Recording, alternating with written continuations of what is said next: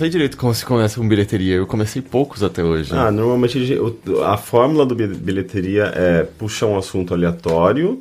Uh, daí no meio da conversa surge. Quando a gente tá, já tiver meio de saco cheio dessa conversa, a gente vai pegar a última palavra, uhum. transformar ela num gancho pra. Eu acho que puxar. isso é mais mothership, apesar que nunca foi uma fórmula. Dois, é, não sei. Então eu só vou começar. A gente não tem Caio Teixeira hoje. Sem Caio, Caio Teixeira está viajando, está no casamento de um amigo no interior. Então hoje a gente tem vozes menos grossas. Menos uh, graves. Menos graves, não posso falar que a voz é grossa. O Teixeira é meio grosso no geral. É. Então acho que a Sim, voz dele é grossa. É, eu acho que tá tudo bem dizer. É, então hoje eu vou anfitriar vocês, eu sou Heitor de Paula, Oi, eu tô Heitor aqui com o Henrique Sampaio. Oi, Henrique Sampaio. E aí, para compensar, a gente trouxe uma outra voz grave da Marina Val. Oi. Oi, Oi Marina tudo Val. bem? Pode falar mais envergonhada, assim? eu também sou grossa às vezes. Viu? Então eu vou fazer. Eu vou fazer. Eu, eu, vou compensar a falta do Teixeira sendo grossa. Muito. uh, tudo bem com vocês? Tudo bem. Tudo bem. Tudo bem. Nina, Oi. antes da gente começar a falar de assuntos, fala um pouco sobre você, para quem não te conhece. Eu sou a Nina. Eu não tô aqui só porque eu namoro o Heitor. Uhum. É, eu faço doces e eu escrevo pro Jovem Nerd News. Ok, você ah, os falar... doces estão aprovados. É Jovem Nerd News eu não acompanho, eu não posso dizer se está aprovado. uh, você quer falar dos seus doces um pouco? Uh... Apesar de que hoje em dia você não tá conseguindo aceitar muitas encomendas. Assim, né? normalmente, tipo, se for encomenda é mais no final de semana que eu tô aceitando. E menores quantidades, eu não estou pegando muito grande. Mas é, o insertcookies.com é o meu é, site que na verdade vai te redirecionar para o Facebook, porque eu Digamos que eu talvez não tenha terminado o layout do meu site. Ainda. Isso faz o quê? Dois, três anos? Ah, não vamos falar de tempo. tempo é relativo, assim, sabe? Então. É, Vamos pular esse Sei, detalhe. É Vamos para o que importa. Os doces são deliciosos e são muito bonitos. Não, não, você não pode falar isso. É, é, é não, mas eu, eu posso dizer. Ah, os doces são deliciosos e são muito bonitos a ponto de você questionar se você deve comê-los de tão bonitos que eles são. Você fica com dó. Eu descobri que algumas pessoas guardam um, um, Tipo, pedem uma encomenda, digamos, uns 20 biscoitos e guardam um. e aí, depois de alguns anos, tá meio verdinho, mas não tá bonito, assim. Você não tá não dá pra comer. Passar verniz alguma é, coisa. É, passar verniz alguma coisa eu pra acho conservar. Que não, eu acho que, tipo, é, o que poderia ajudar a conservar seria, sei lá, botar sal. Mas... Sal? No, no, no doce. Como se fosse receita. carne e a gente fosse portugueses descobrindo o mundo? É tipo isso. Mas eu achei, eu achei que açúcar, ele conservava melhor a comida do que sal, tipo, sei lá. Não, mas é, é... o glacê, ele permanece, mas hum. o biscoito, por ter manteiga e ovo... Ah, entendi. Aí, tipo, já era. Eu tenho uma pergunta, o que acontece se a gente come verniz? Alguma coisa boa, acho que não. Não? Eu acho que é meio tóxico, ah, assim. É. Eu acho que eu não quero que você teste isso. Mas é meio que eu pergunto pra vocês antes. Pergunta na internet, alguém com certeza é. já comeu verniz. É que normalmente eu gosto de testar. Outro normalmente dia... criança faz isso muito, é. né? Outro dia eu queria saber qual era o gosto puro de coentro. É, é... Ah, coentro, como... mas coentro é o, aquele, aquele tempero verdinho. verdinho. É, aquele, né? Todo tempero ah, quase. Não deve é, ser ruim. É tipo, então, sei lá, você eu, botar... É concentrada, né? Eu, comi, então, eu tipo... comi uma colher de sobremesa de coentro. Você comeu? Desidratado ainda, hum, então é foi. tipo... Como foi a experiência? Parecia que eu tinha Listerine constantemente na boca durante um tempo. Sério? Não foi tão ruim mas, assim, foi, mas tipo... não foi bom. Foi tipo Cinnamon Challenge, assim, você conseguiu, você conseguiu respirar. Ah, não, eu engoli tudo de boa, Sério? não é assim, não, não. Também não chega tanto. Porque tem, geralmente esses temperos, eles secam sua boca, eles grudam na, nas, nas mucosas. Ah, não, esse era só tipo um monte de galinho na sua boca e aí com um gosto meio que concentrado demais, não é como você sente quando ele é usado como tempero. Sei. Aí não deu certo, não gostei. É, coentro não é tão Mas eu saí mais sábio da experiência, né? Então é isso não, que importa. Não é assim que funciona. É assim que funciona. Se alguém me perguntar agora, ou... Oh, Será que eu como uma colher de coentro? Vocês sabem dizer sim ou não? Qual que é a experiência de se jogar de um penhasco? Aí você vai se jogar do penhasco pra saber como é a experiência? Não, né? Eu só vou dizer as experiências que eu sei das quais a volta. Por isso que eu perguntei sobre o verniz antes aqui. Então, por exemplo, qual é a experiência de enfiar a cabeça no, na privada? Você vai conseguir voltar de boa, vai ser tranquilo, é, mas você quer fazer isso? Ah, quando você vomita, você já não pôs alguma vez? É, eu, não, eu evito, na verdade. Tipo... Eu também fico longe, assim. É. Ah, é? É. Ah, é você que... não bota dentro da privada, você meio que a se apoia assim um pouquinho para justamente não cair lá dentro, é. né? Ah, não, eu, eu, eu quando eu preciso vomitar, eu preciso vomitar. Eu é uma coisa entrego. muito. São duas coisas nojentas, né? Tipo, você aproximar sua cara da privada e, mesmo, e vomitar. E, tipo, não tem coisa mais nojenta do que isso somado. Nesse ah, eu acho que tem várias coisas bem mais nojentas é. que isso, mas não vamos entrar nesse, nesse podcast. Ok, vai, todo mundo fala alguma coisa mais nojenta do que vomitar numa privada que ainda não deu descarga. Oh! Por quê? Eu achei que esse era o assunto agora. eu não consigo pensar em nada mais nojento do que isso. Ah, eu tenho uma história muito nojenta agora, eu pensei, não sei se eu devo contar ou não. Um... Será que eu conto? É, é escatológico? Eu já tô é, tem escatologia envolvida. Eu já tô te julgando só por você ter essa história. Ah, é? É. é, é okay, talvez não seja tão nojento. Acho que meu lapso foi nojento, não hum. sei. Acho que eu vou contar então. Eu era criança, tinha uns 10 anos. Eu tava no banheiro. E, tipo, eu era criança, eu deixava a porta destrancada, meu irmão entrava para escovar os dentes isso e tal. sempre, sempre Ah, não, meu irmão, ele nunca ligou para isso. Só que eu não sei o que aconteceu, eu terminei de usar a privada, era o número 2, hum. e eu fui tomar banho direto. E eu fechei sua privada, esqueci da descarga, não sei porquê. E aí eu tava tomando banho de boa e tal, e aí meu irmão tava meio doente. e ele entra no banheiro. Ele, ele entrou no banheiro. Por não, então assim, olha. Por e aí eu virei e falei, tipo, ô, oh, você veio vomitar aqui dentro? Porque senão vai vomitar no outro banheiro, né? Eu tô tomando banho. E ele não ia vomitar. Hum. Só que ele foi me zoar, e na hora que ele foi me zoar, ele só pôs, tipo, sabe, a boca na barriga fingindo e foi abrir a privada pra fingir que ia vomitar. e daí... Mas e daí ele vomitou de verdade. Ele saiu correndo muito rápido. ah, era essa minha história. Não é tão ah, nojenta, na real. Mas assim. seria legal se ele vomitasse é, de verdade. Sim. Seria incrível. É, essa era a minha história. É, eu é... Pô, então, tal qual uma privada esqueceram da descarga, chega o bilheteria. Era isso que você queria que eu fizesse? isso isso é, é bom, é a fórmula. E, tipo, antes da gente ir pra rodada individual do que nós fizemos e do que nós gostamos de assistir recentemente. Todo mundo fez algo muito legal ontem, é, um Sim. dia antes dessa gravação, Sim. que eu acho que todo mundo quer falar sobre. Acho que. Fala, começa você, Henrique, porque você que fez o convite e tal. Ok. Uh, conversando com, com um dos, dos fundadores da Escape Room SP, Uh, a gente fez, foi convidado a participar, né, tipo, e, e, e conferir, experimentar uma das salas uh, disponíveis no, no, local. E uh, eu acho que eles foram uma das primeiras escape rooms aqui em São Paulo. Eu não tenho essa informação direito. Tipo, na verdade, elas surgiram meio que no mesmo tempo, essas escape rooms São Paulo, em São Paulo. Uh, e aqui no Brasil, uh, são as únicas disponíveis por enquanto. Eu acho que são umas três ou quatro é, aqui em São quatro, Paulo. Quatro. É, eu acho que são Porque quatro. essa que a gente foi na Vila Mariana, eu sei que tem uma na Vila Olímpia, que é Sim. é o Escape 60, não é, é. isso? Uhum. E aí tem outras que eu não conheço. Eu também não. Uh, e elas estão chegando por aqui agora, né? Tipo em 2015, acho que final, final de 2014. E, mas lá fora elas existem desde 2010, 2011. Uh, sendo que ele, eles mesmos comentaram com a gente, né? Tipo, que eu acho que Budapeste tem muito. É, é Budapeste tem um, acho que 30, algo assim, uhum. é uma quantidade absurda. E Ásia como um todo é, tem, bastante. tem bastante. Até porque boa parte dos jogos de escape, de flash, né, Sim. são. Uh, são uh, eu me lembro de jogar muitos que eram japoneses no geral. Ah, então. o próprio aquele 999. 999. e Zero Escape, que são muito bons. Eu, eu recomendo. Joguei, eu não joguei nenhum dos dois, mas eles, eles, são tipo escape rooms, basicamente, só que com narrativa por trás. É, é. Mas eles são um pouquinho diferentes, não são? É, não é que você tá num ambiente só, você vai passando de sala então, em sala. Então, mas é? você é? que você vai passando para outras salas que também precisa resolver um puzzle. E aí, tipo, você basicamente tá, digamos, você tá preso num apartamento ou sala ou é, algum um, um, lugar que tem várias, várias salas. Então você precisa passar para o próximo para próximo ambiente, digamos, você está num laboratório, você quer ir pro pro, cozinha. Tipo, você vai, vai resolvendo o puzzle e vai, vai descobrindo para poder ir avançando. Ser um, são várias salinhas fechadas. Hum, entendi. Uh, e ele falou, ele comentou também que em Nova York tem, tem umas escape rooms uhum. legais, é, tipo, são bastante recomendadas. Uh, enfim, tipo, foi a primeira que a gente experimentou, então a gente não tem uma, uma noção de como são as outras, né? Mas pelo que eu sei, eles, elas variam bastante de tema.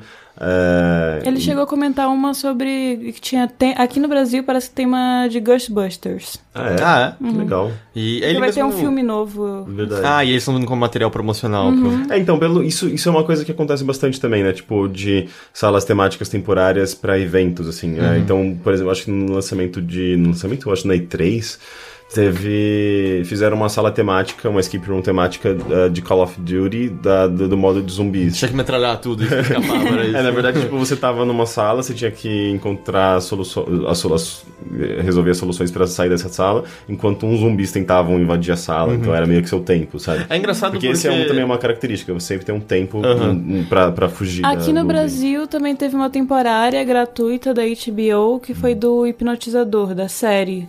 É, então, os puzzles eles eram muito relacionados a ilusão de ótica, ilusões de ah, modo geral, porque como o hipnotizador é meio que uma coisa de que mistura ilusão, misticismo, então o, era os puzzles eram temáticos disso. Uhum. Mas é, é, como era gratuito, era só tipo 10 minutinhos, eram puzzles menores só numa salinha. E, e, uma das coisas que eu achei mais interessantes é que assim, a gente conversou bastante, né, com o pessoal da, da Escape Room antes de, de entrar lá, com o cara que fez os puzzles dessa sala específica, com outro que é um, também um, do, um dos fundadores da, dessa, dessa casa e que tá criando uma segunda sala que eles vão ter em breve, né, abertas uhum. com uma outra temática, e aí ele tava até comentando que essa primeira sala foi uma pessoa que pensou nos puzzles. A outra sala sou eu e minha esposa, porque a gente não quer que a mesma pessoa bote a sua impressão digital para que um, um, cliente que volte aqui não tenha já meio que entenda a mentalidade de como aqueles puzzles são resolvidos para mudar, para resolvê-los. E uma das coisas que eu achei mais legais é ele falando do processo de game design mesmo, né, por uhum. trás disso. Porque eu, tava, eu comentei assim, ah, mas tem internet aqui, e se eu entro e procuro a resposta? Ele falou, não, primeiro que a gente tá sempre olhando e a resposta não tá online. Segundo que não é o, o que, é o como. É como você chega nos, nos, enigmas que, que é a parte divertida. Se você quer estragar isso pra você mesmo, ah, problema seu, sei que tá estragando a experiência. Uhum. Mas realmente é esse o como que é o, a parte ma mais interessante.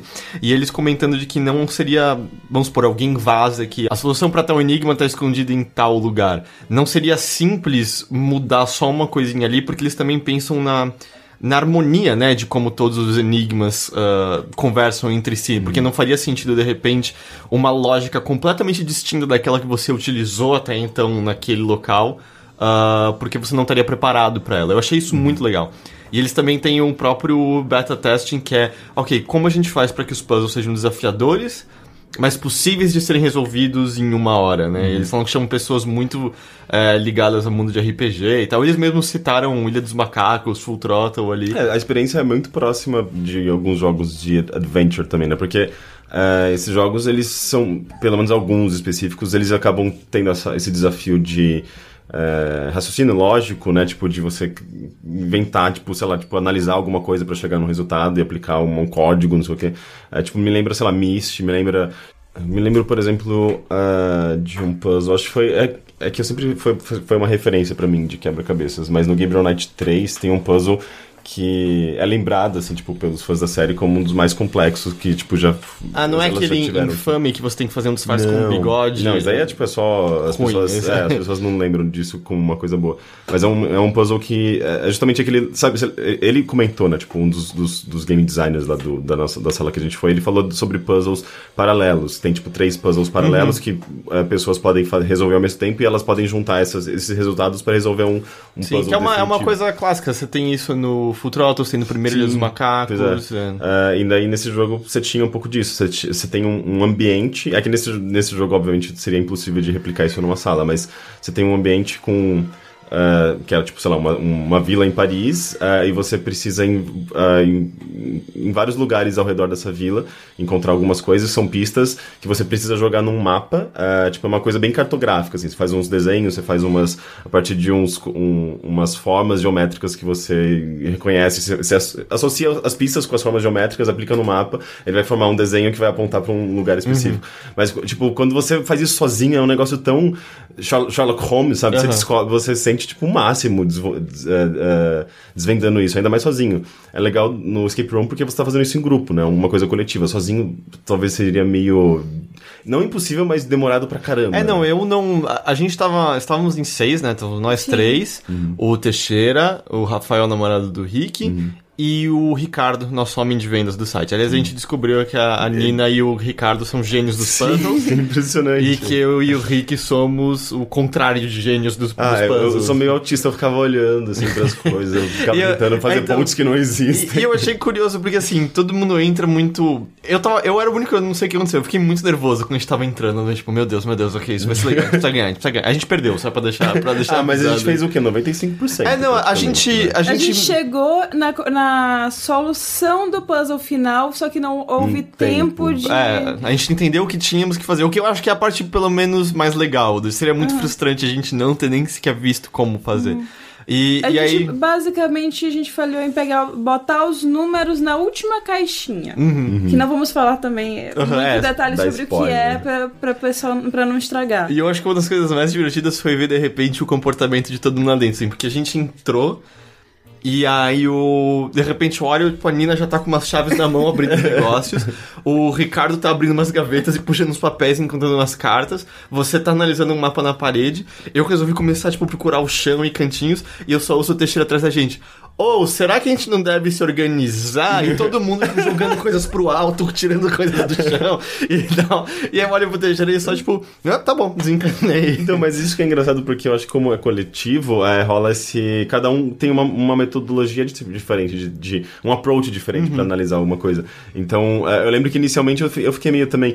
É, tipo, ah, eu tô vendo isso aqui, mas vocês estão pegando isso, eu acho que eu queria pegar isso, mas eu acho que eu não vou invadir o seu espaço, eu uhum. vou tentar fazer. Tipo, eu não sei como me comportar, mas depois de um tempo eu acho que as pessoas vão, vão se entendendo Sim. e vai, vai rolando uma, uma lógica coletiva. Tanto sabe? que eu, eu achei curioso, assim, por exemplo, o enigma que envolvia. Acho que eu não vou nem falar o que envolve, é, melhor. É melhor não. não. É, mas vamos dizer, um dos enigmas que envolvia. Um dos primeiros que a gente resolveu hum. uh, foi basicamente a Nina, você, o Rafael e o Ricardo ali que resolveram. Eu nem tinha entendido a resolução até perguntar pra Nina depois, porque eu tava naquele outro lance das Sim. palavras lá, fazendo outra coisa o tempo todo. E, não, tá, vocês cuidam deles. O mapa eu nem olhei pro mapa, assim, eu, eu bati o olho, olhar, não, isso aqui, isso aqui tá fora da minha liga, o Rick, você tá já com a cabeça Mas nisso. Eu acho, eu acho que, tipo, isso acontece com todo mundo, porque, tipo, por exemplo, vocês resolveram um puzzle é, que tinha uma solução e vocês ficavam falando essa solução o tempo todo. Ah, não sei o que, não sei o que do conhecimento. E eu ficava, gente, não, por que vocês tá ficam repetindo? Spoiler! Não, conhecimento é uma palavra. É, e daí, tipo, meio que eu ficava, eu não sabia de onde tinha surgido uh -huh. isso e até hoje eu não sei. Eu acho que. Eu não, te eu lembro. É, depois. Não, me explicaram, mas, mas eu, eu fiquei meio. Gente, eu, eu pulei uma parte, tipo, não, é que eu não acompanhei a solução de vocês, eu fiquei meio perdido. Mas é, e, e eu gosto disso, assim, que os puzzles paralelos em jogos adventure tradicionais, eles servem também um propósito bem grande de às vezes você trava. E aí travar é frustrante, mas quando você tem vários enigmas em paralelo, você, ok, deixa eu ir para essa outra área, fazer essa outra coisa, e aí lá você consegue avançar um pouco em outra. Uh, em outra direção, e aí a uhum. cabeça dá mais parecida, você pode voltar para aquele primeiro enigma.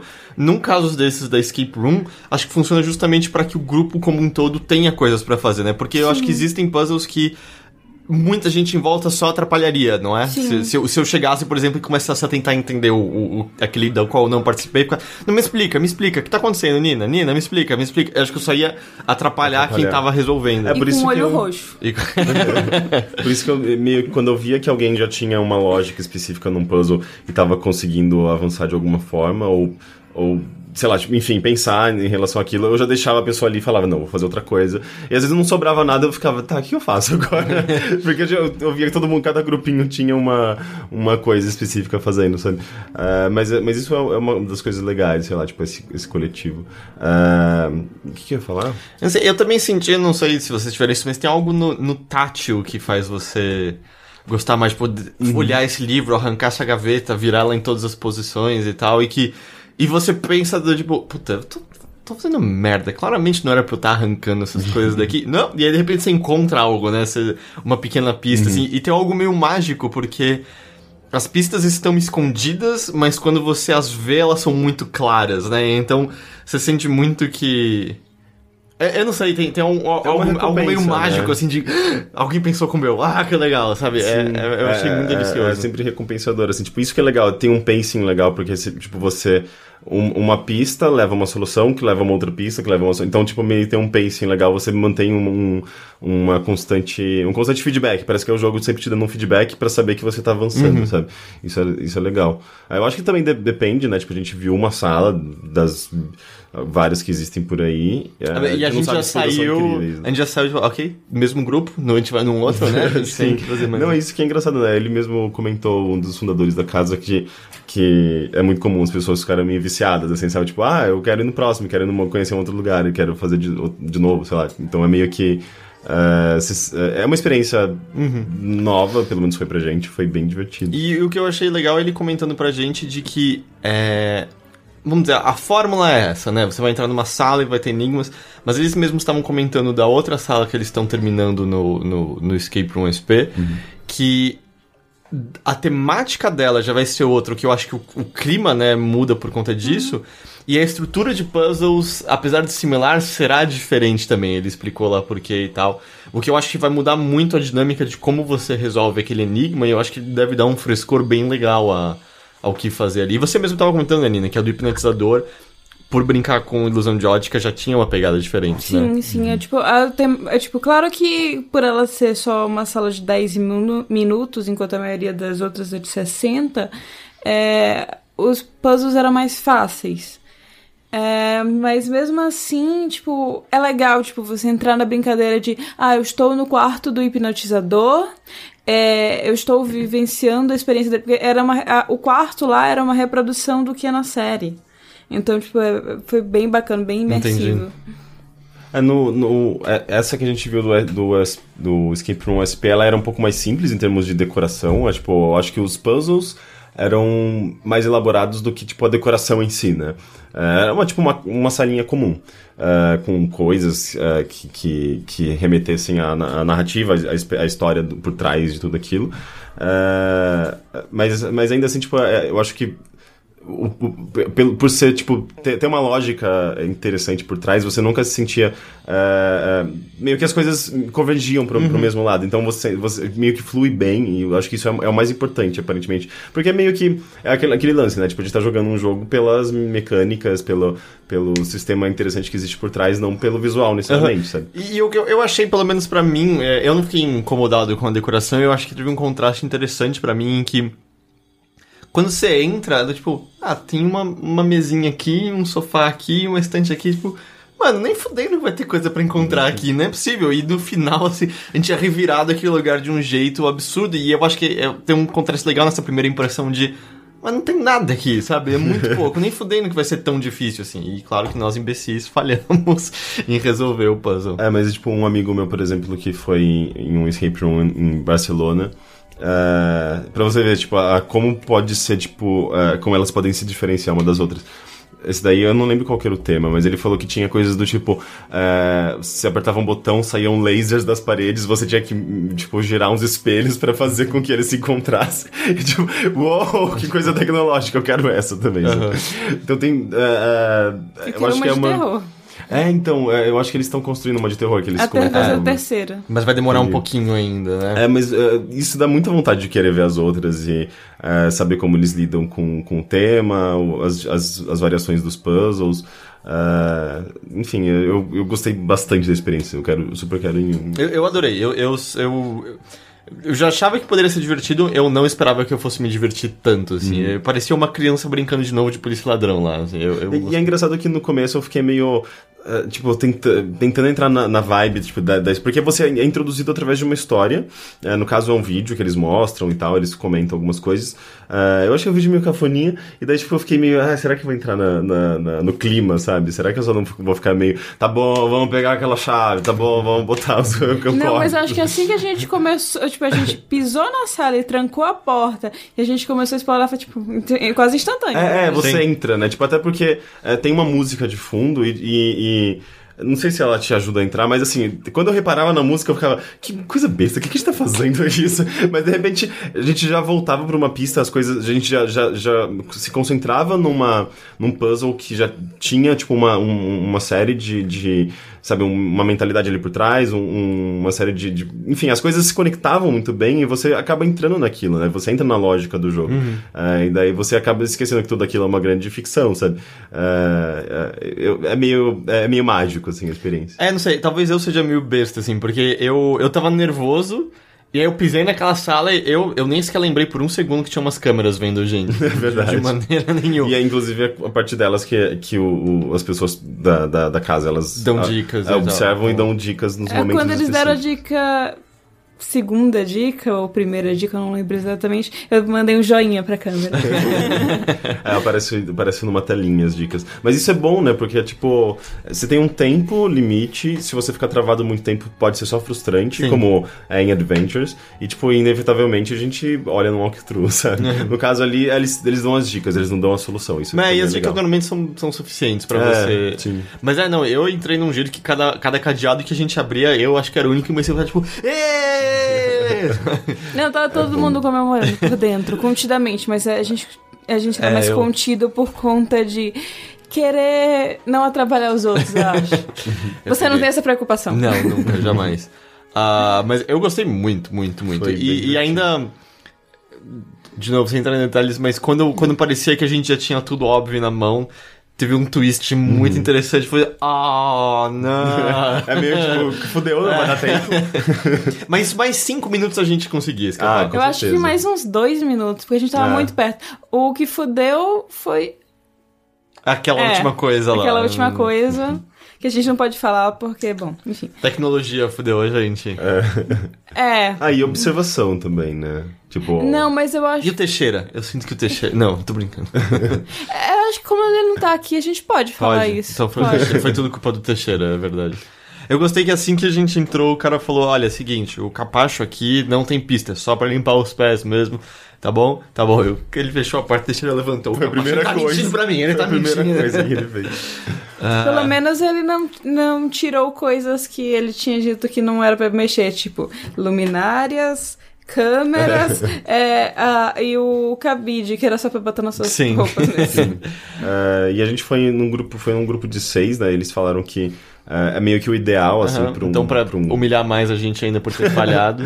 é, tipo, é, é, é, se você vai em poucas pessoas, é, é bem provável que você não consiga resolver a tempo, porque são Uh, eu acho que eles pensam já num grupo de, de quatro a seis pessoas. Se você vai em muitas, tipo oito, pode ser só meio caótico. Eles então, comentaram é... que oito normalmente tem uma taxa de falha maior, assim. É, porque, tipo, eu acho que a informação fica muito difusa, as pessoas não se comunicam muito bem, então é, fica mais complicado de avançar. Especialmente porque me parece assim, alguns puzzles você pode não pegar o, todo o caminho até lá, mas você dá uma olhada no que estão fazendo e você saca. Se tem oito, acho que de repente você pode pegar um negócio já meio montado e você não tem. Você não entende a base que levou até isso, tá uhum. tá montado e você não vai conseguir é, auxiliar na resolução Mas é dele. é tipo jogo de tabuleiro, né? É tipo, dá para jogar de 2 a 8 pessoas. Mas o recomendado no que tem, tipo, o recomendado da caixa é diferente do uh, recomendado do Board Game Geek. Uhum. Que vai dizer, ah, não, tipo, se tem de 2 a 8, normalmente de 4 a 6 é realmente o, o que é perfeito para as regras funcionarem. Uhum. É tanto que ele, a gente adorna agora a parede dos perdedores lá, né? Sim. e aí você vê. Um... Que é, é, a maioria, vamos deixar calmo. Tinha um grupo claro. de dois garotos, eu acho que eram dois irmãos. Eu não consigo imaginar resolver em duas pessoas aquilo. Por isso que assim, eles perderam. É. é. tipo, nunca, assim, porque você precisa às vezes meio que. Ok, a cabeça de outra pessoa. O que Mas você tá pensando sobre isso? Na parede lá dos ganhadores, que era a minoria, uh, tinha uns, umas fotos de três pessoas. É, é elas são melhores que a gente. É, impressionante. Mas é, vai ver que elas já são é, é, experientes de escape rooms. Anina, você que gosta bastante desses jogos, então, no, no meio hum. digital, como a meninada fala hoje em dia. A meninada. É, como foi para você, assim, de repente, estar tá no real? A experiência foi como se imaginava? Foi diferente? Eu acho, eu acho que foi um pouquinho diferente. Faltaram mortes? é, eu acho que sim. Eu acho que se eu tivesse matado o Heitor, eu teria saído mais rápido. Não, mas você gostou também. Sim, eu adorei. Tipo, eu recomendo, é, mas é uma coisa assim que, tipo, a expectativa é diferente da realidade, mas não necessariamente foi uma decepção. Uhum. Você entende? É, é, esse conceito? Porque assim, foi tipo, eu imaginava que ia rolar de um jeito, mas rolou de outra coisa. Eu me diverti tanto quanto se tivesse rolado do outro jeito. Mas. Porque eu tava muito sem noção de que tipo de enigmas iam ter, assim. Uhum. Eu tava, tava meio que analisando todo o escopo de Professor Layton na minha cabeça, uhum. tipo, tentando me preparar. Ah, tem um quê desses tem um quê? enigmas tem um quê? lógicos de aplicar códigos, de fazer uma análise, de identificar. Mas Professor Layton não é exatamente um bom exemplo, porque. É, é tipo, eu adoro Professor Layton, não me leve a mal. Mas é aquela coisa de, tipo, o tipo de puzzle de Professor Layton é diferente. É normalmente uma coisa mais de lógica, mas puxando pra um para um outro lado, sabe? Uhum. O, o 999, Zero Escape e até em, em menor escala o Danganronpa, eu acho que são mais próximos disso. Entendi. Uh, enfim, é, é, eles falam pra gente que custa 60 reais por pessoa, né? Quando acho a gente vai é lá. Eles, acho, acho, que era em outubro, vão ter a segunda sala e tal. A gente foi nesse da Vila Mariana. Ah, eu gostei bastante. Se vocês tiverem interesse, tenta procurar um perto da sua casa ou nesse, que eu acho que vocês vão gostar. Uhum. Eu, eu gostei muito. É, infelizmente tem só em São Paulo por enquanto, mas pelo que eles falaram, uh, tem pessoas interessadas em, em, em, abrir escape rooms em outras partes do Brasil. Eu acho que no Rio de Janeiro estão uhum. fazendo. Então é bom ficar de olho. Assim. Sim. Eu só entendi. Se eu me lembro que ele falou no, nesse Skip 1 SP, acho que tá já agendado tudo até dezembro, se eu não me engano. Ah, é? Eu acho que ele falou isso. Tá agenda cheia, então. Então. Mas sei lá, ele falou que dá pra fazer tudo pelo site e tal. Uhum. E, bom, como tem mais três em São Paulo, deve ter alguma aqui que rola de. E vai que tem um cancelamento, alguma é. coisa assim. É, tipo, não desiste antes de ligar. E. Tipo... Isso não aconteceu com a gente, hum. mas eu acho que o jeito. Vai com um grupo de amigos que estejam dispostos a rir. Do tipo, não com alguém que vai ficar puto se vocês não terminarem. Porque a gente falhou e eu saí, tipo, rindo, adorando uhum. de qualquer jeito. Assim, a falha não me incomodou. O olhar da Nina claramente mostra que. Você queria ter muito ganho, né? Eu queria muito ganho. tipo, eu, eu fiquei feliz por ter participado. Mas, é, eu, eu fiquei um pouquinho frustrada. Eu acho que eu percebi. Tipo, eu tinha obrigação moral de terminar isso. eu, perce... eu acho que eu percebi quando a gente tava voltando para casa dirigindo e você olhou para mim e falou. Eu preferia ter levado o Elo no seu lugar. não, eu falei isso logo que a gente saiu da ah, sala. Ah, tá, ok. ah, mas o Heitor ele resolveu umas coisas legais, ele descobriu algumas coisas legais também. Eu, eu tava mó inútil, tava naquele mapa o tempo todo. Eu vi que ninguém tava olhando pro mapa, eu falei, ah, eu vou, eu vou olhar o mapa. Só que tipo, não tinha grande. Ah, não sei, eu, eu, acho que tem aquele negócio das pessoas se, se, se concentrarem em algumas partes e isso acabar ajudando. Mas nem sempre, tipo, rola uma confluência, uhum. sabe? Acho você não sabe é... quando você vai aplicar aqui. É, exato. Acho que essa, essa deve ter acontecido com vocês também de você pira na solução possível e era muito mais simples o uhum. tempo todo. Sim. Você, hum, não, isso eu vou aplicar aqui, aplicar. Não, isso aqui claramente agora. E não tinha nada a ver com o tempo que você imaginou ou como seria aplicado. E o engraçado é que o que causa muitas vezes isso é que você, vamos supor, precisa de duas partes para entender como uhum. aquele enigma funciona. E aí quando você tem as duas, você olha e fala, ah, é muito óbvio, eu vou correlacionar isso com isso e eu sei.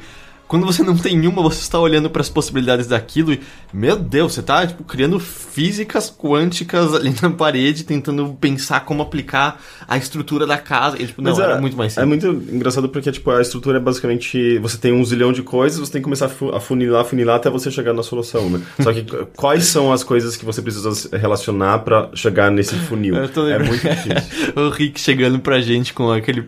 Um dos primeiros negócios que a gente resolveu, tipo, gente, será que a gente não tem que olhar para isso com mais atenção. Tipo, Rick, já usamos isso, já sabe. Aí foi depois disso que eu comecei a empilhar num cantinho as Sim. coisas que a gente já tinha usado. Sim, tipo, ó, aquele ali é o, é o, cantinho da vergonha. A gente já usou, não mexe mais. Ah, é verdade, isso é uma boa tática se for. Acho que tática tudo bem compartilhar, Porque né? Tática tudo se bem. Se você, tipo, usou o item e já resolveu, tira, tira da visão das pessoas, porque tipo, ele não vai ser usado de novo e só vai distrair pessoas que não prestaram atenção na resolução achando que você tem que usar aquilo de novo. Uhum. É, é, como aquele item de adventure que você pega no começo do jogo e fica no seu inventário até o fim, sabe? Sim. Uh, eu adorei, eu gostei muito, muito, muito. Foi bem legal. Então vamos pra falar de outras coisas? Vamos. Eu vou então pra nossa convidada. Oi. Oi, tudo bem? Você vem sempre aqui? Uhum. Nina, o que você andou assistindo, lendo, ouvindo? Que você queira comentar? Eu li Garota Esquilo. Garota Esquilo? Como é o nome? Que, como é o nome de. É, é, só Garota Esquilo? Não, é The Unbeatable Skill Girl. Ok. Então é, é uma HQ do Ryan North, que é um cara muito legal. Muito Ele é o cara legal. que faz Dinosaur Comics, uh, pra quem conhecer na, na internet, é uma webcomic. Uh, ele já escreveu uns quadrinhos de Adventure Time também, não escreveu? Eu acho que sim. Foi, um, na verdade, um volume do. Um volume.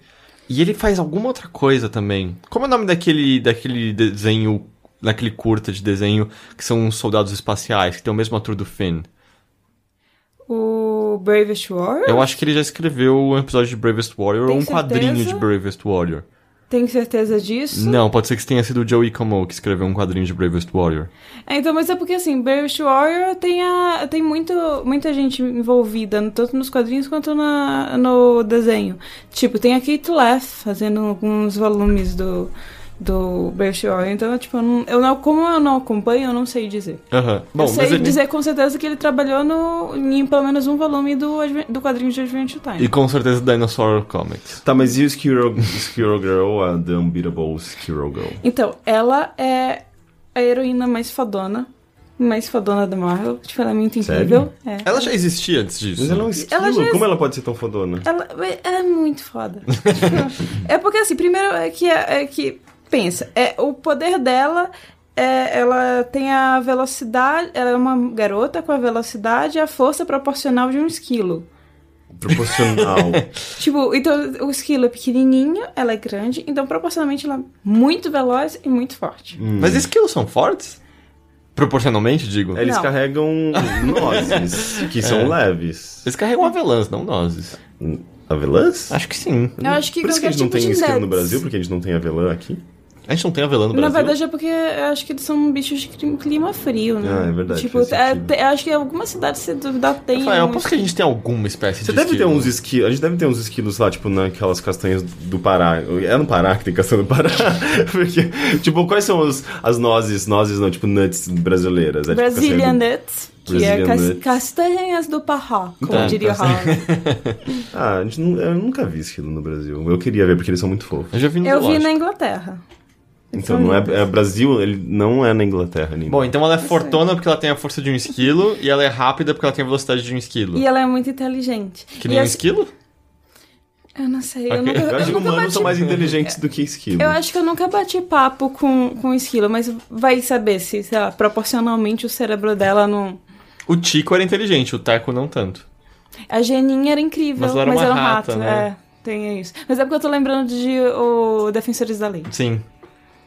E o outro cara não era muito inteligente. Não, mas ele era muito divertido. Não Montgomery Hay. Ah, eu ia falar que era Dupont. Não, né? Não. eu gostava muito de... Enfim, eu gosto muito desse E aí ela é muito forte e ela destrói uns heróis, assim... Uns heróis, não, uns vilões muito fodas. Tipo, que você não imagina. Tipo, eu tô dando spoilers pros meninos, mostrando as páginas, mas tipo... Acho que o Rick tá. não sabe quem é esse eu, vilão. Eu já vi ele, mas eu não sei quem que é. Mas então ele tá, ele tá, ele tá uh, ela tá inserida no universo Marvel, com é. outros heróis, super-heróis e vilões. Tipo, o primeiro que ela enfrenta é o Craven the Hunter, acho que é isso. Que é o vilão do Homem-Aranha, não é? É, que ele basicamente ele caça o Homem-Aranha, ele gosta de caçar coisas. Ele começa a querer tretar com a, com a Squirrel Girl e querer, tipo, caçar os esquilos dela. Ela, não, não, não, não, não, tá errado. Mas a ideia é, ele tem uma pegada cômica, tipo, é pra parecer absurdo o fato é, é dela é pra... derrotar esses inimigos Sim. incrivelmente fortes. E ela meio, tipo, ela meio que zoa todo o universo Marvel, porque ela pega, tipo, por exemplo, o, a musiquinha do Spider-Man, Spider-Man, bota Squirrel Girl, Squirrel Girl, e é, faz uma musiquinha falando como ela gosta de comer nozes e chutar bundas. Entendi. Mas o... É canônico isso? É. Ah, é? Eu acho que é, assim, tipo, no, no meu coração é claro, é tudo o que preciso. Entendi, entendi. Uh... Você acha que tem alguma coisa... É... Porque, tipo, é uma personagem que ela tem um lado, então, um pouco mais cômico. Uhum. É, é, uma personagem meio, meio badass, assim, mas ela, ela, tipo, ela tem uma fragilidade também, eles exploram alguma fragilidade dela, Eu tem alguma coisa mais ela dramática. É, a maior fragilidade dela é ela ser socially awkward, porque ela tá tentando ir para uma faculdade fazer um curso e ela o nome dela é Doreen Green e ela, tipo, ela tenta falar com as pessoas: Oi, eu sou uma pessoa normal, totalmente normal. É, eu, por acaso, estava conversando com esse esquilo, mas não é nada demais. E, tipo, tem umas piadas, assim, sobre. Meu, tipo, super assim, esquisito, sabe? tipo, tem uma pegada zoeira. E, tipo, todas as páginas desse quadrinho tem um comentáriozinho, assim, embaixo, meio, tipo, zoando alguma coisa que aconteceu naquela página. E, tipo, ah, por acaso o nome dela rima. E, tipo, isso isso totalmente normal no universo de, de, de heróis, mas. Não, ei, ei, não repare no nome dela. e isso é algo mensal? É, são só graphic novels separadas? Não, é. é esse aqui, o que eu comprei foi um compilado de, de historinhas menores que saem, né? Tipo, eu acho que não sei é não sei dizer a periodicidade, porque o que acontece é que tipo eu encomendei em pré-order, fiquei esperando muito tempo, por acaso chegou na minha casa. Uhum, entendi. então, tipo, eu não sei dizer exatamente. Se, se pegar o aplicativo da Marvel, é, então qual? Ter... É, não, com certeza tem. O, tanto na, no aplicativo da Marvel, provavelmente deve ter no Comixology ou algum desses outros que tem mais quadrinhos. E a Squirrel Girl existia antes do Ele Ryan já North? existia. Ela meio que existia como piada. Tipo, ela já, já foi meio fangirl do Iron Man. Ela disse, oh, mano, eu quero ser do seu time, deixa eu ser do seu time. E faz um, umas besteiras. E ela já tinha derrotado... Eu preciso pesquisar isso, mas eu acho que era o Galactus. Thanos é. Thanos, ela não derrotou é, o Thanos? Acho, que ela derrotou o Thanos, Thanos, não foi? Thanos. Que era uma piada, porque o Thanos é mó fodão. É, e, e aí aparecia um, um, daqueles sentinelas lá dizendo: É, esse aqui não é um, nenhuma versão alternativa, nenhum clone, blá blá, você derrotou o Thanos. é tipo, porque tem também essa piada que, tipo, mano, quantas vezes você derrota um, um super vilão no universo de super-heróis, sabe? Uhum. E o que mais que eu queria saber? É... Você comprou onde? Você comprou na Amazon? Foi na Amazon Brasil mesmo. Ah, tá. Então, então... Ou foi na Livraria Cultura, não tenho certeza. Ah, tá. Mas dá pra comprar aqui de boa. Dá pra comprar aqui de boa e tem pra pronta entrega agora. Ela, você, acha que ela tem um quê de Deadpool, então, assim? De quebrar a quarta parede, ser mais ah, cômico? Ah, tem, e... tem. Mas ela, é, ela é... Ela não é tão sarcástica quanto o Deadpool. Tipo, a pegada dela é mais, tipo, ela não se dando conta de quão awkward ela é, e ao mesmo tempo dizendo, ah, meu, eu só queria fazer tal coisa, por que, tem que aparecer um vilão aqui pra encher meu saco, sabe? Tipo, eu tava vindo fazer, tipo, tá vindo fazer, sei lá, tá vindo derrotar um fulaninho de tal e aparece um outro no meu caminho pra, pra tipo, me impedir de chegar lá. Entendi. Uh, ah, parece legal. Eu nunca li, entendeu? Não, eu nem conhecia, parece engraçado. Eu gosto do Ryan North. Mas eu não gosto de super-heróis, então eu não sei se eu leria. Entendi. Então, mas se você não gosta de super-heróis, é mais um motivo para você ler. E se você gosta, também é um motivo pra você ler. tipo, então não há motivo Eu não vou ter as referências. Ler. Tipo, eu sabia aquele personagem que você me mostrou agora. Uhum. Eu sei que ele é importante, mas eu não, sabia, não sei nem o nome dele. Mas mesmo eles dão umas explicaçõezinhas. Ah, esse aí é o Devorador de Mundos, esse é o... Você acha tá... que é uma, uma boa introdução para Eu acho que sim. Universo de quadrinho. Uhum. De, aliás, de super-heróis, que é bem sim. diferente. Não é bem diferente, mas... É, é diferente, sim, porque, tipo, por exemplo, você pega os quadrinhos europeus, eles têm uma pegada mais volumes fechados, uhum. de uma temática às vezes mais séria, o estilo gráfico é completamente diferente. Você pega quadrinhos japoneses, também outra pegada. Então, é quadrinhos de, tipo, quadrinhos, quadrinhos de heróis, é tipo são coisas diferentes. É uma coisa específica dentro do universo de quadrinhos, né? Uhum. Sim. E que mais, além de Squirrel Girl? É... Vejamos, tem muita coisa que eu Sim, assisti. agora que você é convidada pra cabines. é, é, deixa eu ver. Eu queria ouvir de Perdido de Marte. Perdido em Marte? Ele estreou na última quinta, é isso? É, dia 1 de outubro. E ele é baseado no livro. E ele pega muito do livro, assim. É, eu, uma coisa que eu gostei é assim, tipo. Você leu o livro? Não. Eu li eu, o começo só. Ah, tá. Mas é, é, tipo, eu não terminei de ler o Mas, tipo, o que eu. O pouco que eu li, eu percebi, tipo, porra, isso aqui é.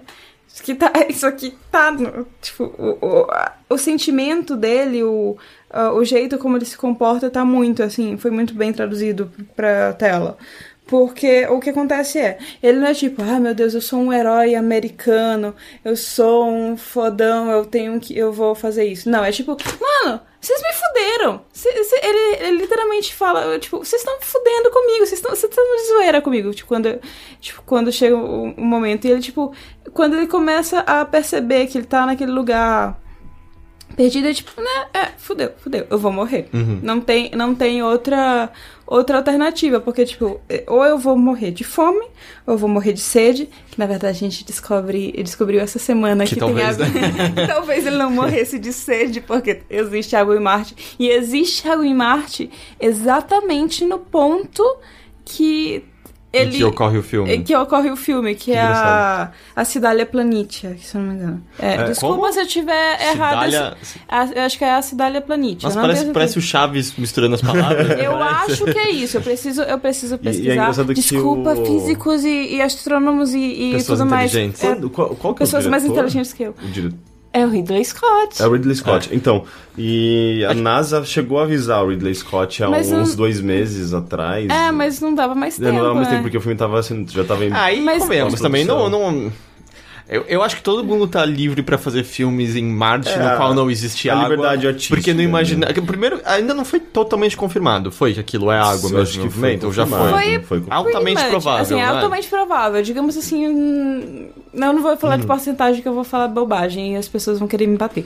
Mas é. Altamente provável. Altamente provável. Mas mesmo assim, eu acho que, dado que no imaginário humano, Marte. Imaginário? Imaginário, eu falei. Você falou imaginário. Eu acho que não, mas eu vou confiar em você. É. Marte sempre foi o planeta morto, que não tem porra uhum. nenhuma. Eu acho que é ok você fazer histórias em Marte que não possuem água baseado no que e a gente assim, sabia antigamente. Além de terem avisado Ridley Scott, no, quando o autor do livro, que acho que é. Eu não vou tentar nem falar porque eu não lembro exatamente o nome dele. Mas é, as primeiras evidências de água em Marte começaram a surgir em 2006. O, a meio que quando o livro estava sendo escrito. Então, meio que avisaram o autor do livro, só que ele preferiu pegar essa abordagem porque ele disse: não, mas é nesse local que eu estou escrevendo não tem água, é, uhum. nesse lugar é um deserto. Porque no, no, universo de ficção dele ia funcionar muito melhor sem água, uhum. porque aumenta o nível de dificuldade. Mas acho que a gente não mencionou a premissa do filme.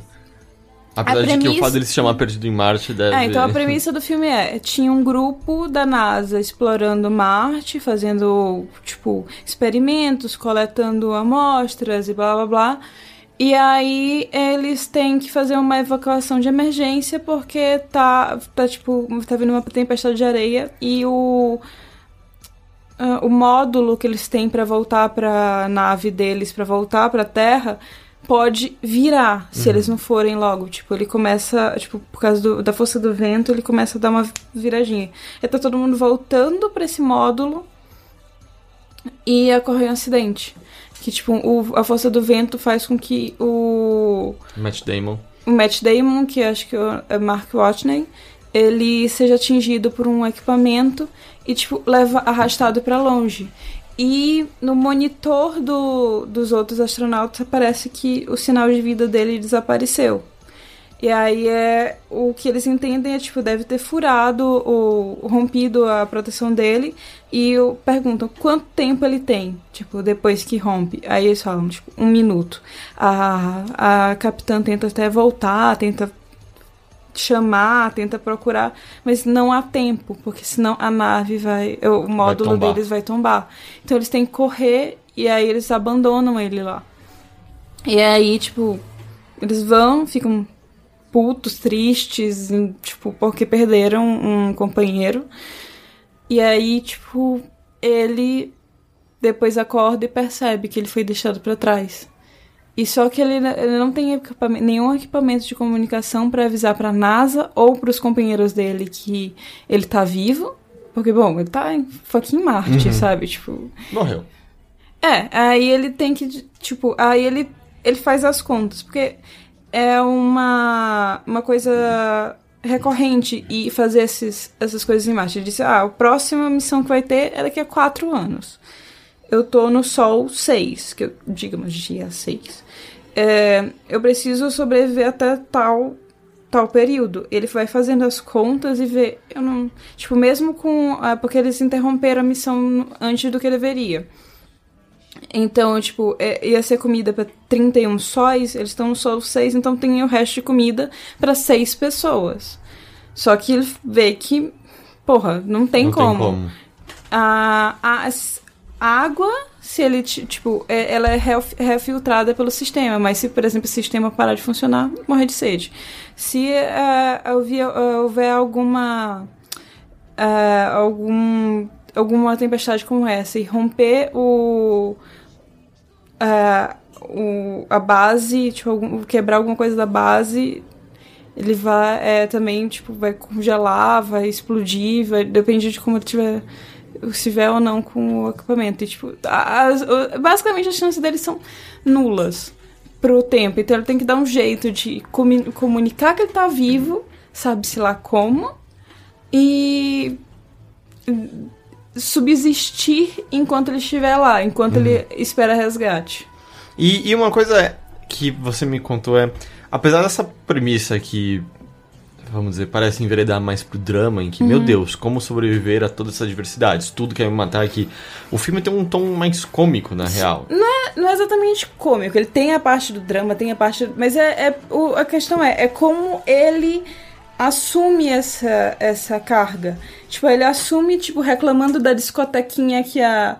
Que é, tipo, a discotequinha no sentido de música, disco music, é, tipo, que a, a, a capitã deixou. Tipo, porra, ela só tem. Ela só tem. Não tem nada dessa década, cara, essa capitã.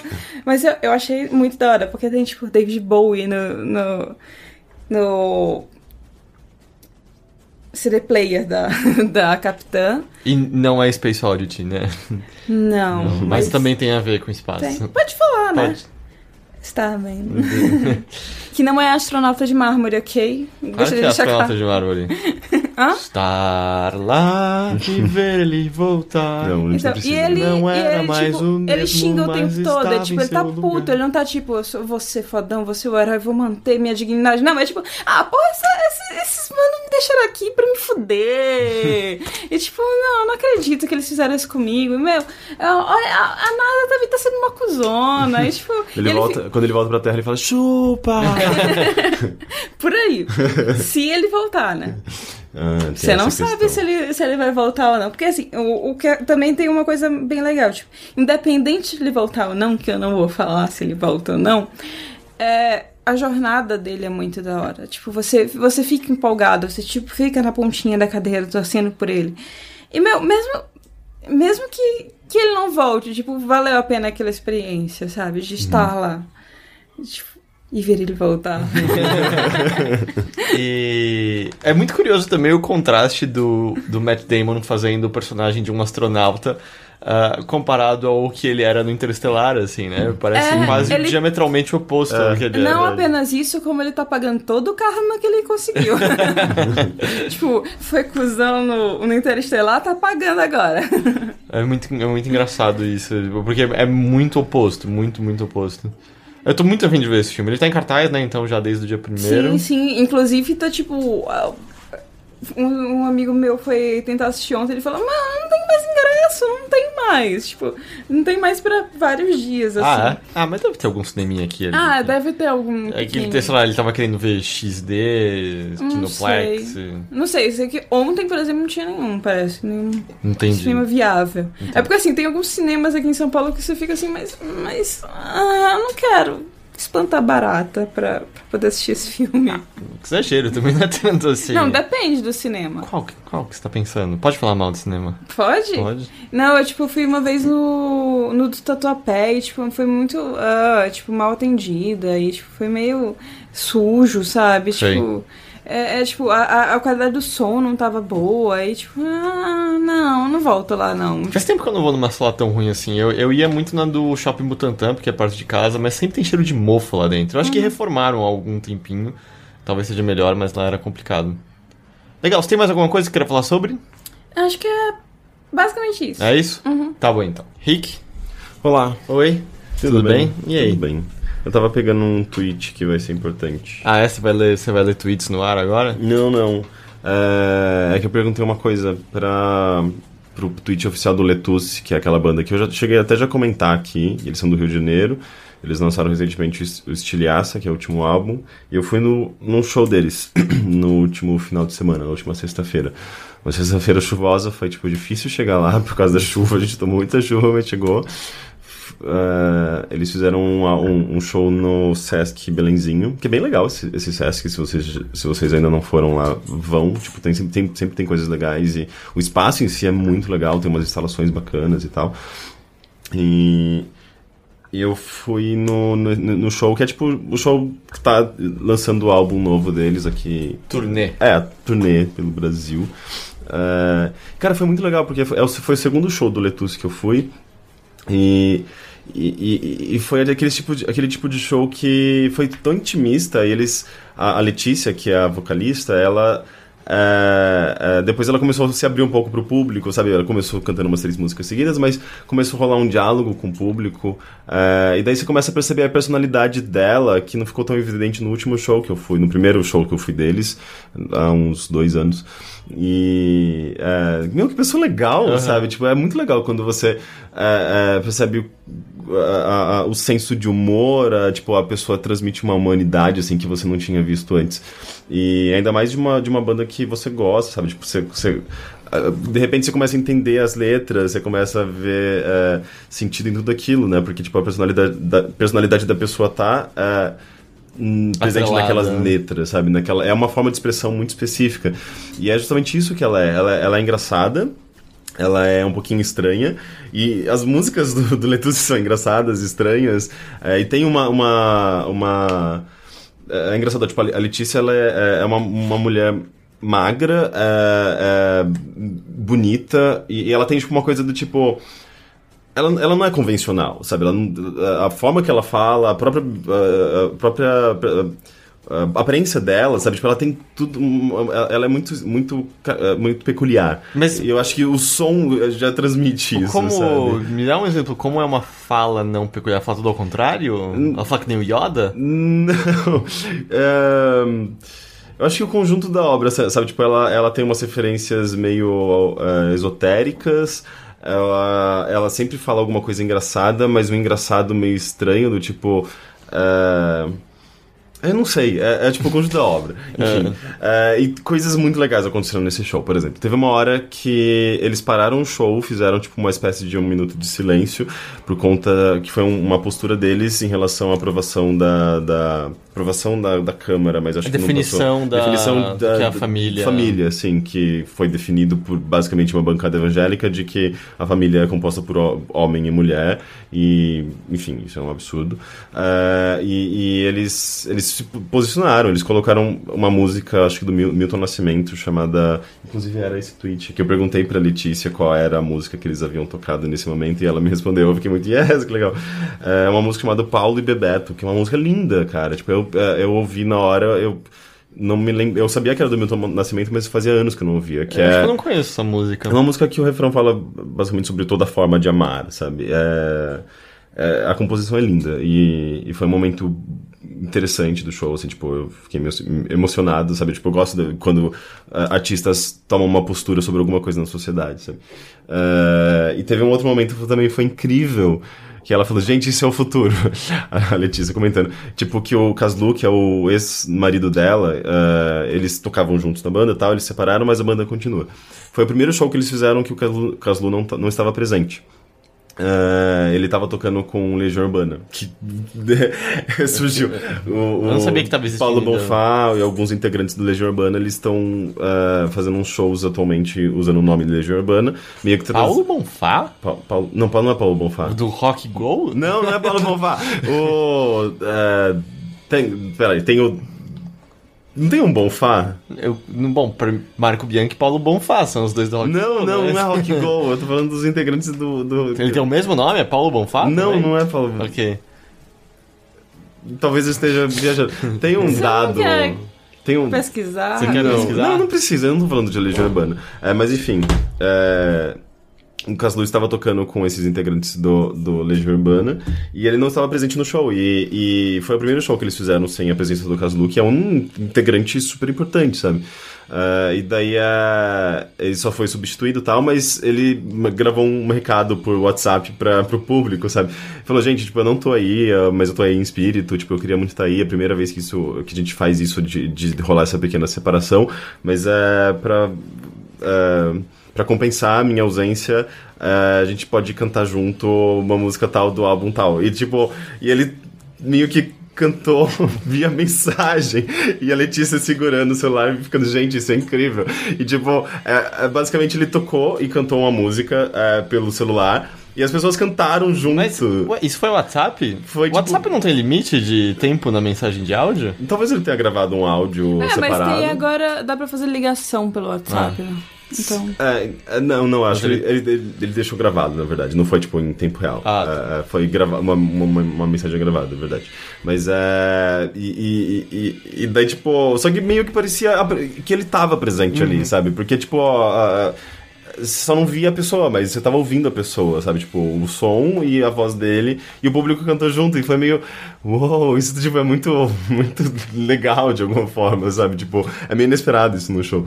É, e foi, foi legal justamente por conta disso, dessas, dessas quebras, sabe? Tipo, é era, um, era uma, um auditório para teatro, e daí teve uma hora que o público simplesmente cansou e todo mundo foi para frente, e as pessoas ignoraram as cadeiras, e, e, e foi, tipo, teve essa interação próxima, sabe, tipo, com a, com a cantora, ela interagia com o público, ela conversava com o público, então foi, foi meio que uh, quase que um diálogo, assim, entre a plateia e, e o que estava acontecendo no palco.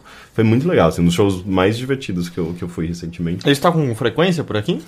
Eu acho que eu não sei, assim, tipo, uh, eu sei que nas últimas semanas eles tocaram, uh, e, e, é legal que, embora tenha sido álbum, uh, um show pro, pro último álbum deles, eles tocaram coisas antigas também. e se vocês não conhecem Letusse, procurem, é, um, é tipo, eles são uma banda muito legal de. É uma mistura de rock, MPB, tem. Uh, Fast. Uh, inclusive, é uma hora muito engraçada que, tipo, o nome da, da, da vocalista é Letícia. Uh, e e o nome da banda é Letusse. E daí teve uma hora que estavam gritando o nome, tipo, o público tava querendo que eles tocassem uma música que eu acho que é uma mergulha. E eles estavam gritando mergulha, mergulha, mergulha. E a, e a Letícia ficou meio, gente, que estranho, achei que vocês estavam gritando uh, uh, Letúcia. E daí, tipo, achando que misturando o nome do, da banda com o meu nome. Ai, gente, que coisa estranha. Foi muito engraçado.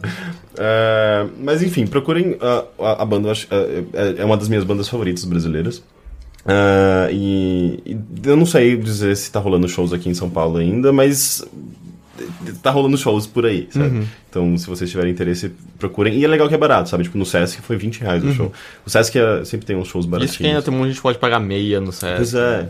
Então, é, vale muito a pena, assim. É, se você, tipo, se é um som que te agrada e tá presente na sua cidade, você precisa ir, sabe? Tipo, é, é uma experiência bem, bem bacana e bem acessível. Legal. Uh, mais alguma coisa? Acho que, foi, acho que foi isso. É? Legal. As minhas coisas você também pode falar, né, Nina? Porque a gente viu juntos, uh, ambos. É, uma das coisas que eu assisti essa semana foi o primeiro episódio do Quero Ter Um Milhão de Amigos, que estreou nessa última quinta-feira no Warner Channel, acho é, que foi 8 da noite. Isso, isso. Uh, eu acho que deve passar toda quinta, 8 da noite. O que, é. que, é isso? Ah, então, antes de tudo, transparência. Uh, Quero Ter Um Milhão de Amigos é uma série, uma sitcom brasileira, que um dos roteiristas é o Gus Lanzetta, que já participou aqui do Bilheteria e do Mothership e é um amigo meu. Então, se você acha que isso desvalida o que eu acho da série, você julga por conta própria. Uh, Quero Ter Um de Amigos é uma... É, eu acho que não tem como evitar isso. Ele bebe diretamente do que Big Bang Theory fez, certo? Sim. Uh, e eu já deixei claro, acho que outras vezes aqui, eu acho Big Bang Theory insuportável. É, eu também e eu acho meio ofensivo no geral e tal.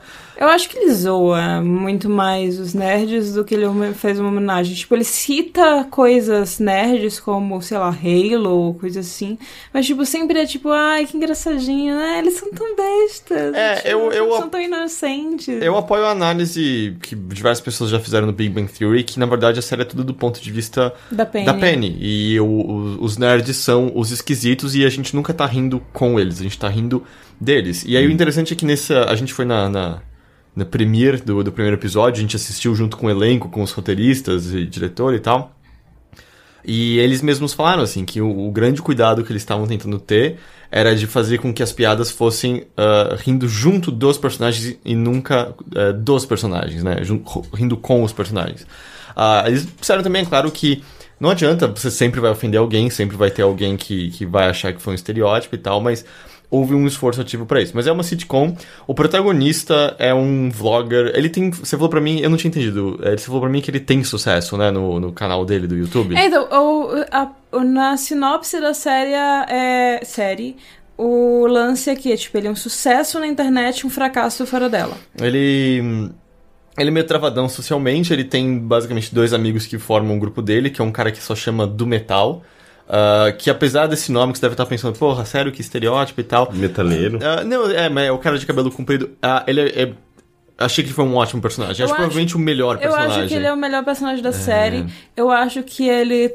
que as melhores piadas envolvem ele. Sim. Sempre. É, tipo, mesmo que ele não esteja falando a piada, ele tá na cena. e, tipo, é, ele. For, é, ele no, no trailer, eu falei, nossa, que merda de personagem. Concordo. Porque, tipo, ele parecia só um cara que se achava muito gostosão e tava em cima de todo mundo. Só que ele é muito mais que isso, sabe? Eu acho que ele é um personagem que eu consegui identificar em vários amigos alguns elementos que ele tem, assim, de, de tipo. da empolgação dele até. E, e ele. Os próprios roteiristas comentaram lá que eles querem que ele seja uma figura ele é meio que o Kramer da série. Tanto que eu até perguntei, eles confirmaram. Quem assistiu o primeiro episódio vai ver que a, a primeira aparição dele, ele abre a porta e entra no quarto como se fosse Kramer, uhum. sabe? É uma referência bem clara. Então ele é o personagem que aparentemente você nunca vai saber direito que, que ele faz, quem são os pais dele, é só uma figura meio quase mística em torno. Ele é um ótimo personagem. E, uh, e, e a série se passa mais onde? Uh, eu acho que em São Paulo mesmo. É em, aparentemente em São Paulo. Aí, assim, a, os cenários são basicamente a casa do Érico, que é o protagonista, o e na Taberna do Dragão. É. Eu achei muito. Eu muito gostei desse nome eu, também. Eu gostei desse nome. Que é basicamente um bar que nem, sei lá, o Gibi e outros bares geeks rolando aqui, que tem arcades, brinquedos e tal. E aí, eu acho que talvez o ponto fraco maior da série é justamente o terceiro amigo deles, que é o... Terceiro ou segundo amigo? O terceiro do grupo, eu quis dizer. É, é, tá. é o Bruno, Bruno Alves, que a parte que eu acho engraçada, ele é um blogueiro que se recusa a ir pra vídeo, e aí tipo, não tem leitores, não tem é um cara mais da, da, das antigas, né? E quando eu digo das antigas da internet, eu quero dizer, tipo, há sete anos, sabe? Ah, mas talvez ele, ele possa estar fazendo uma coisa certa, porque todo mundo tá indo pra vídeo, tá é, ficando ele uma merda. Não, calma. tipo, é, você tá fazendo uma análise Exato, ainda. Bem, bem além, assim.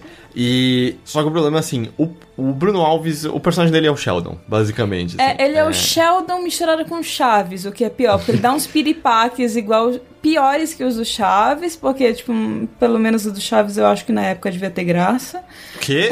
ah, mais uma que não gosta de Chaves, né? Não, não, eu, não tô, eu tô falando assim, tipo, é Peter Parker dos Chaves funcionam pro Chaves. Sabe qual época o Chaves parou de ter graça? Mas ele tem, ele tem... Nunca. Peter Parker. É, é, não, a, é gente, ele, a ele... gente já fala especificamente dessa cena é, e tal. mas é tipo, ele, ele tipo, é, eu acho que o problema não foi o ator. O ator eu acho que deve ser, deve ser ok. O problema foi a direção de dizer, Do... oh, exagera, exagera é. mais. Isso, e na entrevista eles falaram que a, a intenção deles foi deixar o Bruno bem exagerado. E ele é o é meio bobo só, assim. É, é e tipo, fica. É, enquanto os outros personagens são, tipo, ah, beleza, eu conheço um, um vlogueiro, eu conheço, sei lá. Eu já assisti um vídeo do. Qual é o nome do carinha de óculos? PC Siqueira? PC Siqueira. É, o protagonista, é, para mim, parece ser claramente baseado no PC, tanto que eles falaram que a ideia inicialmente era usar um youtuber brasileiro.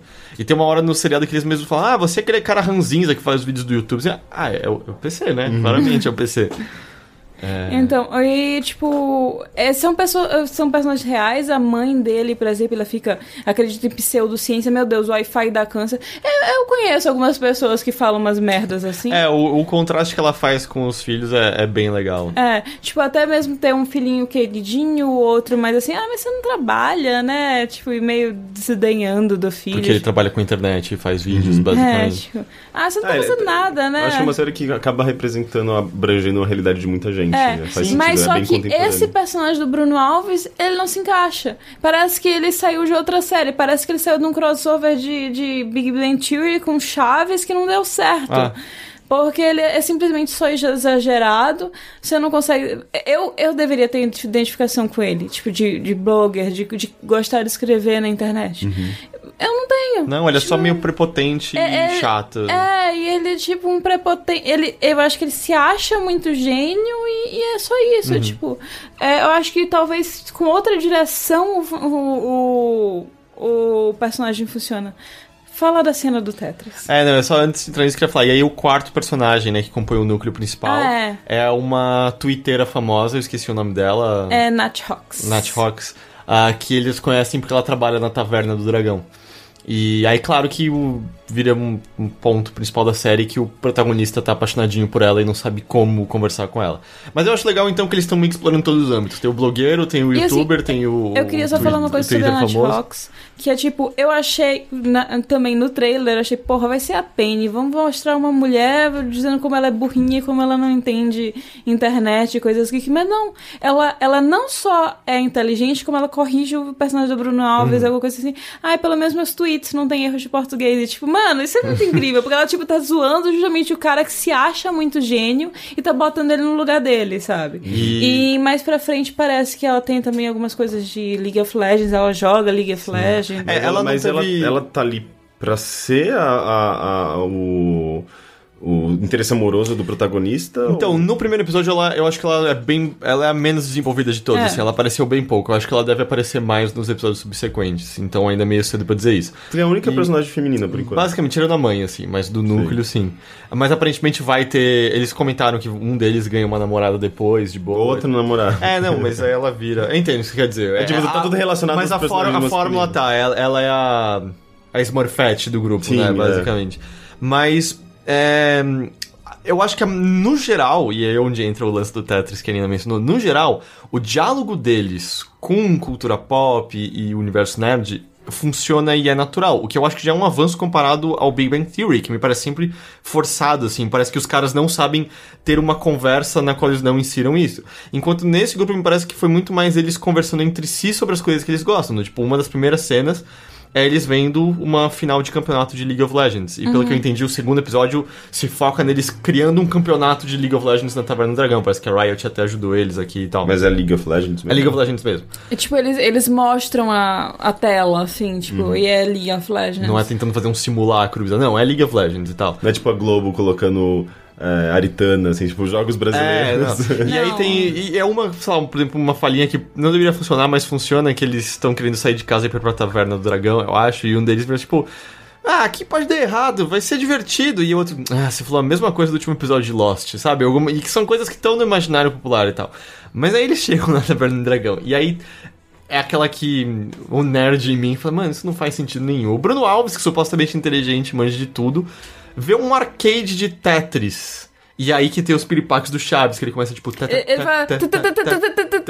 E apontando assim, tremendo, e aí, sabe? Cara, um, arcade de Tetris não é a versão original do jogo. Você teria o quê? Tá querendo de Game Boy, provavelmente. Uhum. E outra, Tetris não é um jogo raro. As versões originais são fáceis de ser encontradas. Tem emulador de tudo.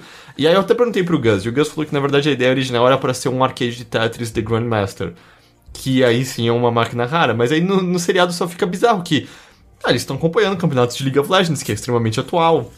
Eles viram as séries uh, mais conhecidas, tem até uma referência a Game, Game of, Thrones, Thrones e tal. E aí, tipo, o arcade de. Tipo, ah, isso. Eu não consigo engolir isso aqui. Mas assim, o, pro Heitor, eu acho que mais incomodou foi a referência a Tetris em si. Para mim, foi, foi simplesmente a piada, tipo, ah, tá, tá, tá, tá, sabe? Você deixa o personagem simplesmente muito bobo uhum. de repente.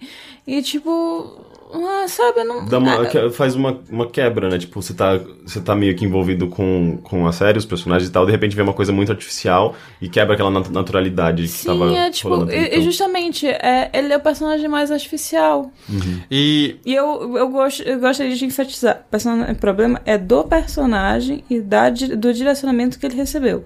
Não tô dizendo que o ator é ruim. Não dá pra saber ainda. Não dá pra saber porque eu também não conheço outros trabalhos dele, né? É, é de maneira nenhuma é uma série o tempo todo engraçada. É, tem várias piadas que dão um pouquinho de vergonha alheia e tal. Uhum. Mas eu acho que tem genuinamente umas que me fizeram rir alto ali, assim. É, umas que, que, É, uma que envolve o treinamento do Rock Balboa, é, que é e, muito boa. E você pensa, puta, mais uma paródia com o treinamento do Rock, com a musiquinha e tal. E. Uhum. Tem um twist inesperado que, que, que, me pegou, pelo menos com tudo. Sim. É, é, a música do rock tem que, usar, tem que ser usada com muita Muito cuidado, é. é. Porque, tipo, e, ou fazer um, um twist, porque é, ela gratuitamente é a mesma é, coisa é meio mim. que. Ai, vergonha, sabe? É, a mesma coisa que, sei lá, fazer a paródia da cena do Matrix, que ele vira pra trás pra fugir das balas, que Sim. depois do Matrix todo mundo fez. É, e não dá mais. E uma coisa, eles tocam uma versão eletrônica da música do rock, que é hum. legal até. Uh, mas então tem algumas que a sorte encheu, de maneira nenhuma são todas. Mas é, e aí é onde acho que a gente diverge, né, Nina? Em que eu fiquei curioso para dar uma olhada mais, você meio que desistiu depois do primeiro Foi episódio. Meio, não é que eu desisti, eu fiquei com quase uma curiosidade mórbida. Por... O que não é o maior dos elogios, eu acho. ah, não, não é um elogio, mas é tipo, eu, eu acho que assim, tipo, eu, com certeza a minha expectativa tava mais baixa. Eu, tipo, eu tava achando que ia ser pior pelo trailer. Tipo, acho que o trailer, ele, ele, ele foi... Não foi uma boa seleção de foi, cenas. Foi, foi um desserviço aquela série. Eu acho que poderia ter sido melhor escolhido. Mas eu acho que, sei lá, tipo, não, não me empolguei, assim, ah, vou assistir até o final. Acho que, tipo, é forçar a barra, assim, dizer isso. Uhum. É, eu, eu, também fiquei curioso de uma coisa que eu conversei com um dos responsáveis pela série ali. E ele comentou que lá pelo. Acho que é do sétimo. É, ou tipo no oitavo, nono, décimo e décimo primeiro episódio. Tem quatro episódios ou cinco ali no meio. Em que quando eles sentem que a série já avançou e todo mundo tá mais confortável com os personagens e tal, eles resolveram brincar com os com, com os formatos do episódio, com, com, vamos dizer, a voz do episódio. Tal qual Community já fez, que Community do nada tinha um episódio de stop motion, tinha um episódio dentro de um videogame, tinha um episódio que era documentário. Eles vão e partem para essa mesma ideia, tipo, tem um episódio inteiro que de repente vira reality show. Esse é o com, sétimo, É o sétimo. Parece que vira uma câmera do diretor na mão e tal, e seguindo eles. E aí tem alguns episódios que eles brincam com o formato em si. Isso me soa interessante, me soa, me soa promissor. Uhum. Então eu fiquei curioso para ver, especialmente para ver qual é o tipo de como eles vão lidar de novo com, com, com, cultura pop e tal. De qualquer maneira, me pareceu que a maneira com a qual eles dialogam com esse universo que a gente gosta é mil vezes mais respeitosa do que um Big Bang Theory, por exemplo. Eu acho que, tipo, teria, eles teriam que se esforçar pra poder menos. ser. Uh, mas é isso, então tá passando na Warner toda quinta da noite, mas a TV acaba ainda reprisa tudo o tempo todo, né? Deve... É, sim. Até porque eu acho que tem a, a, aquela lei de sei lá quantos por cento de programação brasileira que eu acho que reprise deve contar. Ah, reprise conta? Eu acho que sim, eu não sei. Tem, carece de fontes. Uhum. um, ah, é, e antes de eu ir pra outra coisa que eu vi também uma pequena correção minha. É, quando a gente tava falando do Que Horas Ela Volta, semana passada, eu falei do. que eu tinha visto no Fantástico. Ah, sim. É, uma pessoa me corrigiu nos comentários dizendo que eu não vi isso, eu não prestei atenção, então. Não, o filme não é baseado numa história real, é que a história abordada no Fantástico era uma história similar, similar. à vista ah, no filme. Entendi. Mas ele falou que tem algo no filme que é impossível meio que ser real. Que você então. falou que a família tinha permitido contar a história. É, e... então, pelo que você falou. É, porque, tipo, você ficou espantado na é, hora. É, porque né? a, a, família não é a família mais queridinha do hum. mundo ali. E, e aliás, também recomendo nos comentários do, do bilheteria anterior, teve um garoto que comentou que ele é, cresceu numa situação muito similar, com a mãe dele tendo que ir para longe, trabalhar na casa de outras pessoas e tal, e de como o filme reflete a experiência dele. Uh, e, e, ele comentou de algo que você, você por exemplo, Rick falou que achava muito engraçado, várias coisas. E ele falou do ponto de vista dele vendo, falou que ele não conseguiu ver graça. Ele adorou o filme, mas que ele via muito mais uh, com uma crítica contundente e mais forte uhum. ao que ele viu por conta própria. A, crítica, que, a crítica é inevitável. É que pareceu que a experiência dele foi, foi diferente, assim, ele não viu tanto a mas é, comédia. Mas é, isso, é, isso é curioso, né? Tipo, a, a sala em si ria bastante de algumas cenas. É, mas algumas pessoas, um amigo meu, ele ficou Gente, as pessoas. Eu passei na frente da sala, as pessoas estavam rindo. Como assim, sabe? Tipo, e, e, e, me parece que, que tem essa, essa, essa discrepância, assim. Hum. Algumas pessoas, às vezes, acham uma cena mais comovente, outras elas acham engraçada, outras. Tipo, é meio que parece que tem uma reação. As pessoas têm reações diferentes a esse filme, porque cada um tem uma perspectiva muito diferente em relação àqueles uhum. assuntos, sabe? É, isso me lembra até um. É, o, ah, como é o nome mesmo do diretor do Estágio de Deus? O Fernando Meirelles. Fernando Meirelles? Eu acho que é. É que eu sempre confundo o Fernando Meirelles com o Walter Salles. É, é o Fernando Meirelles. Tá. Que eu acho que vocês devem ter tido a mesma experiência que eu quando vi no Estágio de Deus, que é ficar extremamente chocado uhum. com diversas cenas e tal. E ele contou da experiência de ir numa de uma favela específica do Rio que eu não lembro e mostrar o filme para crianças lá. E as crianças gargalhavam o tempo todo hum. de diversas cenas do filme. Caralho. Porque mostra muito como o impacto que aquela realidade mostrada com a realidade nossa, individual, e o choque diferente que ela causa, né? Uhum. Então acho que parece que o Que Horas Que Ela Volta provocam a mesma coisa dependendo da, da pessoa com qual você está falando. Então, tirada essa correção no caminho, ah, eu não sei, a gente faz uma correção sobre o comentário do Teixeira que deixou muitas pessoas. Qual o comentário? Ah, você não viu? Eu acho. O Teixeira foi Teixeira, porque é. o Teixeira é o Teixeira, e falou casualmente que o metal deve morrer, e muitas pessoas ficaram ofendidas com isso. Ou ele nunca tá, ele não tava falando sério de maneira nenhuma, relaxa, e se ele tava, ele sabe que é besteira, ele não acha que o metal Teixeira é, é meio hiperbólico. Exato, é o Teixeira. Você acostuma depois de um tempo. Mas de maneira nenhuma ele acha que um gênero musical deve morrer. Só não é o gênero musical dele. Uh, então, vamos lá. O outro filme que eu vi, que a gente também, que você também viu. A gente já pode falar dele, aliás? Quando que vai ser publicado isso? Terça-feira. Terça-feira que vem. Pode. Pode, ok. É, a gente Estreia foi... dia 8. Estreia de... Que ano é dia 8? Vai ser dia, primeiro dia da BGS, quinta. Quinta-feira que vem. Então é poucos dias depois que você tá ouvindo isso, vai estrear o Pan, que é, é o... Pan. É, é Peter Pan, na verdade. Não, no, no tela só apareceu o Pan. É... No Brasil ficou Peter Pan. Exatamente. Ok. Mas enfim, é o Pan. É mais um filme sobre Peter Pan. Eu sei, uh, eu tenho preguiça de todos os filmes uh, de ah. Peter Pan, seja da Disney, se, aliás, todos são, são da Disney. Não, não, verdade, não. A animação é boa. Então, eu não, eu não gosto muito do desenho. Eu, eu não gosto nenhum, nada. Eu, eu gosto, eu gosto do livro, amo o livro, muito, muito, muito, e eu adoro o Hulk a volta do Capitão Gancho. Eu acho um saco. É, tipo, eu acho que a maneira como eles dialogaram com o universo criado pelo James Barry, Barry e o levaram para frente e pegaram elementos e do que aconteceria posteriormente, eu acho genial, acho incrível. Teve um outro depois que era. Teve um outro Peter Pan, né? Depois que é só a história do livro de novo, com algumas alterações, que é bem sem graça. Tem um que é bonitinho com o Johnny Depp, não tem? É que esse é Em Busca da Terra do Nunca, é. que é o Johnny. É, o, é, a história do James Barry escrevendo ah, o sim, é, esse eu acho lindo. É, eu acho ok. Eu, eu acho bem bonito. Uh, mas enfim, saiu esse pan agora que. O filme é meio que quer contar a prequela do livro, que é como o Peter chegou na Terra do Nunca e tal, que tem um pouco naquele outro livro das fadas do James Barry que não é tão bom assim. Uh, e assim, vamos, vamos ver se você concorda comigo nisso, Nina. Se você tá indo ver. Melhor, quais são as qualidades desse filme comparadas ao livro?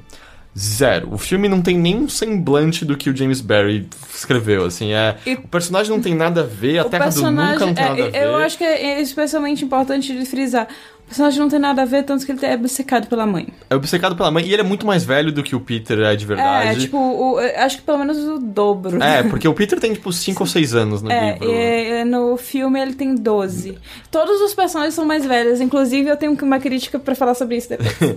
e cronologicamente não faz sentido a idade da Tiger Lily, né, a tigrinha, nada faz sentido. Mas para quem não conhece Então, é, vamos lá. Como só um, um filme, por mérito próprio, é ok.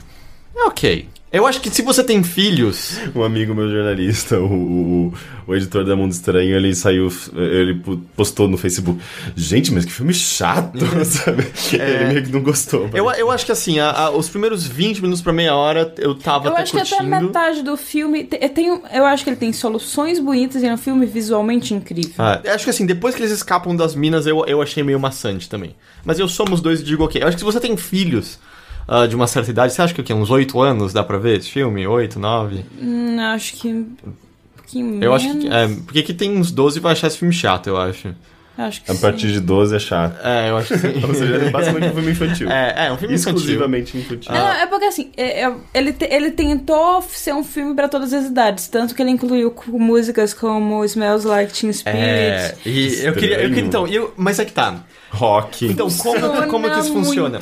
Quando eles estão chegando na Terra do Nunca, eles estão chegando numas minas comandadas pelo Barba Negra, porque o Capitão Gancho ainda não é o Capitão Gancho, né? Barba Negra faz parte de Peter Pan? Uh, se eu, eu acho lembro... que ele é levemente citado. É, ele, o, o Capitão Gancho cita ter derrotado ou ter é. navegado com o Barba Negra e tal. É... Mas o Capitão Gancho ainda não é o Capitão Gancho.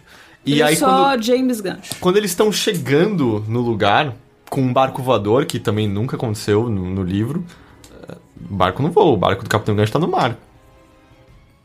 Não tem nenhum barco que voa no tá. livro. É, quando eles estão chegando nas minas, é uma cena visualmente muito impactante.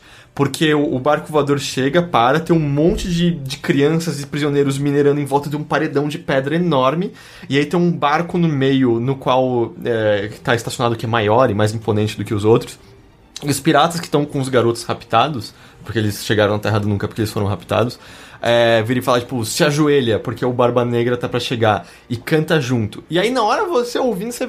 Peraí, eu, eu conheço essa música, porque você começa a ouvir e aí tá um coro gigante dessas, é um, dessas pessoas é em volta. É basicamente um grito de guerra, é, um grito de torcida. Tipo, hello, hello, hello, how low, hello. Essa, essa, não tem motivo nenhum, mas funciona de alguma não, maneira. Não, não é sério. Eu, eu, muito, não, eu, eu, não sei, pra mim, pra mim funcionou. Pra mim... pra mim também funcionou. E assim, é uma das coisas assim que eu que se, Então, se me contassem isso, eu ia ter exatamente é. a mesma reação. Eu ia dizer, isso é uma heresia, isso é um absurdo, vocês não podem fazer isso. E aí o Barba Negra aparece, e é o Hugh Jackman, e eu acho que ele tá bem, ele tá até é, irreconhecível. É, e ele, é, e tipo, também tem uma coisa, você tá pensando só no começo da música, tem aquela outra parte. É, então, porque quando o Hugh Jackman tá andando no convés e você tá ouvindo o coro no fundo, ele anda meio que só declamando.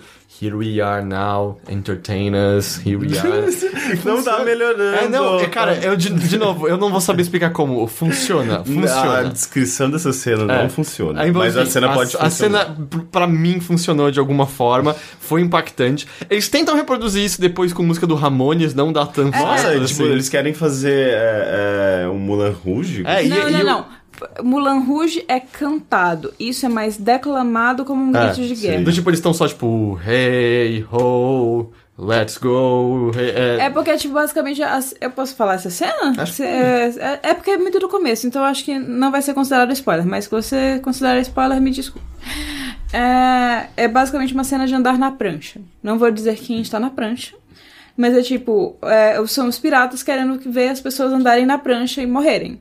E tipo, eles, hey, ho, let's go, para as pessoas morrer. E...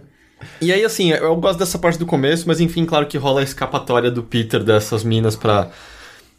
pro resto da Terra do Nunca. A partir dali eu acho que o filme fica meio chatão. Eu e... discordo um pouco. Qual parte você gostou depois disso? Eu gostei da, do, você gostou dos índios explodindo em, em, em pó colorido, não É, então, é, é, qual é o nome daquele festival das cores lá? O... Da Índia? É, eu não sei, aqueles que eles ficam se jogando pó colorido e tal. Ah, é, na Índia É Augusta quinta-feira à noite, não é? Enfim, tem, tem esses festivais aí de tipo de ficar jogando pó colorido. Acho que aqui em São Paulo também tem. É, eu já vi. E aí, tipo, é, é, basicamente aquilo, mas tipo. Porque quando os piratas atiram, também explode em pó colorido. E quando atinge o índio, uma solução pra. Ter morte num pra filme ter, infantil. É, em vez de ter sangue, eles explodem em pó colorido. Então é meio bonito ver os índios morrendo, essa é a lição do filme. Não, ah. mas é tipo, e fora que. É a visão toda, poética tipo, da. Tipo, toda da, tribo é invasão. muito bonita. Mas tem uma ressalva. É. É, tipo. Tem é uma, várias ressalvas, é, né? É, então, tá. A tribo é totalmente miscigenada. Então tem, tem. Você vê que é tipo uh, orientais e tem negros e tem uh, várias. Gente, eles colocaram todas as minorias, né? Basicamente. É, todo... Tirando uma, que é a protagonista, a Tiger Lily é branca. É branca de olhos azuis. E aí, sabe o que é mais desconfortável ainda? É porque eles inventaram toda uma profecia em torno do Peter ser o salvador da Terra do Nunca, que é uma. Isso eu achei uma bosta completa, não funciona nem um pouco.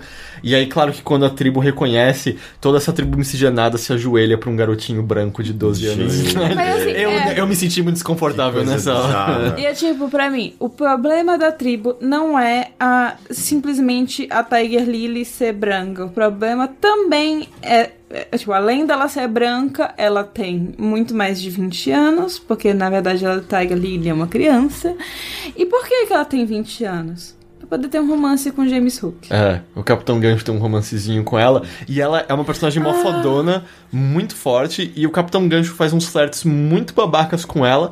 E ela vira pra ele assim: seu idiota, nunca vai rolar nada aqui pra gente. Ela vira a cara pra longe dele pra câmera e sai um sorrisinho da boca dela. Porque ela ah, está derretida eu, eu por estar sendo assediada pelo Capitão Gancho. Eu morri um pouquinho por dentro. É muito assim. ruim isso. Muito, muito, tipo, muito ruim. É, é, tipo, vamos dizer assim já existe uma história de amor verdadeiro na história, que é a do, da mãe do Peter com o pai do Peter. Que é toda uma invenção maravilhosa ali. É, foda-se. É tipo. Mas, tipo, é, é, tipo, tem uma história de amor. Tem uma história de amor verdadeiro. E eles querem forçar esse romancezinho. Tipo, você fica. Mas, mas por que você tá me fazendo passar por isso? Por quê? Porque não vai funcionar com adolescente, porque é só uma história de amor babaca, que não é o foco do principal do filme. Não vai funcionar com criança, porque criança foda-se. Ai, deixa esse duto se beijando. É, cara. Ah, mas é a formulinha básica de filme, é, de filme. É da Disney esse filme, não é? Acho que não, Pedro não, é da, é da Disney. Não, eu sei, mas a produção é da Disney. Warner. Como... É da Warner? Uhum. Entendi. Eu não sei, é meio que ah. me parece simplesmente cair naqueles aquelas fórmulas básicas de filme. Então, tem que ter então. ação, tem que ter romance, ah, tem então. que ter não sei o Mas, mas, eu, mas eu já ainda tem acho que... romance, já tem a, a história é já. É porque não aparece, né, basicamente. Mas tem a, a história sendo contada, sabe? Já, já, já, já deu check ali na, na lista, sabe? Mas é, eu achei que nada funcionou depois que eles escapam. E esse começo é bonito. E a, a maneira como os piratas raptam as crianças do, do orfanato é bem engraçado. é muito linda. Uh, de novo, a coisa das músicas eu juro que funciona, mas aí tudo isso vira uma aventura meio chatinha depois, e vai e vem, e, e aí eles, tipo, ok, a gente tem que botar todos os elementos da Terra do Nunca, aí as sereias estão jogadas por motivo nenhum, o crocodilo tá e jogado lá por motivo nenhum. todas as sereias são a cara de Levine, de Levine, de Levine. Eu não sei quem era aquela. É a... Ela tá no Suicide Squad, ela é a Magia, acho que é o nome de. E, e aí, quando parece que não tem como piorar, o filme termina meio que com uns Kamehamehas. Okay, é, é, tipo assim, Matrix. É, tipo, fica muito ruim aquele final. Não, assim, o final foi tipo, oh, era pra ter impacto aqui, a gente quis fazer um negócio muito da hora. E dá só tudo que a gente. Errado. É, então. É, não. Não. É, e especialmente assim, tem uma cena que era para ser bom importante, porque o Peter consegue algo que ele tá querendo o filme todo, e a direção caga a cena inteira, assim, ela ele, fica ele meio corta, fora da cena, ele corta. E. Mas eu acho assim, se você tem filhos, crianças não sabem o que é bom. Eu acho que elas podem se divertir. E pelo menos assim, se for para você aguentar merda com seu filho no cinema, esse filme tem cenas bonitas e eu acho o começo dele interessante. Mas não é um. Eu vou dizer okzinho. Eu diminuí meu ok pra okzinho, considerando melhor agora. Você, você, você aceita ele como? Eu aceito ele. Ah, não sei. Eu acho que se eu, tivesse, se eu tivesse saído daquela exibição na metade do filme, eu teria ficado feliz. Ótimo sinal quando você tá falando de um filme assim. uh, enfim, é mais uma história que explora a Terra do Nunca de uma maneira meio ruim. E de novo, não tem nada a ver com o livro. É, é bom fri frisar bastante que não tem nada a ver nada com o livro. Ver, nada a ver. É, é sua Se você já leu o livro, esquece. Tipo, ele no máximo tenta citar algumas frases, sei lá, o, o Barba Negra mora a falar, tipo, não vou fazer isso, it's bad form. É, e eu... eu tenho uma coisa que eu achei legal que foi tipo a, a quando eles citam a, o, o chefe da tribo cita uma frase do Peter no livro que é morrer vai ser uma grande, grande aventura. aventura. O, de que ano que é o livro? Eu não sei de cabeça, posso pesquisar aqui. É, é, qual que é a origem? Eu nunca, eu nunca fui atrás. É um, é um inglês, James Barry. É inglês? É. Um, mas é tipo uh, vitoriano também? Uh, ele come... Eu não sei agora, deixa eu procurar aqui. É porque começou como uma peça que ele escreveu, porque ele escrevia peças. Uh, e aí depois ele adaptou para um livro mesmo e tal. Ah, uma coisa que eu achei que ele, que ele deveria ter explorado e não explora é a questão de acreditar.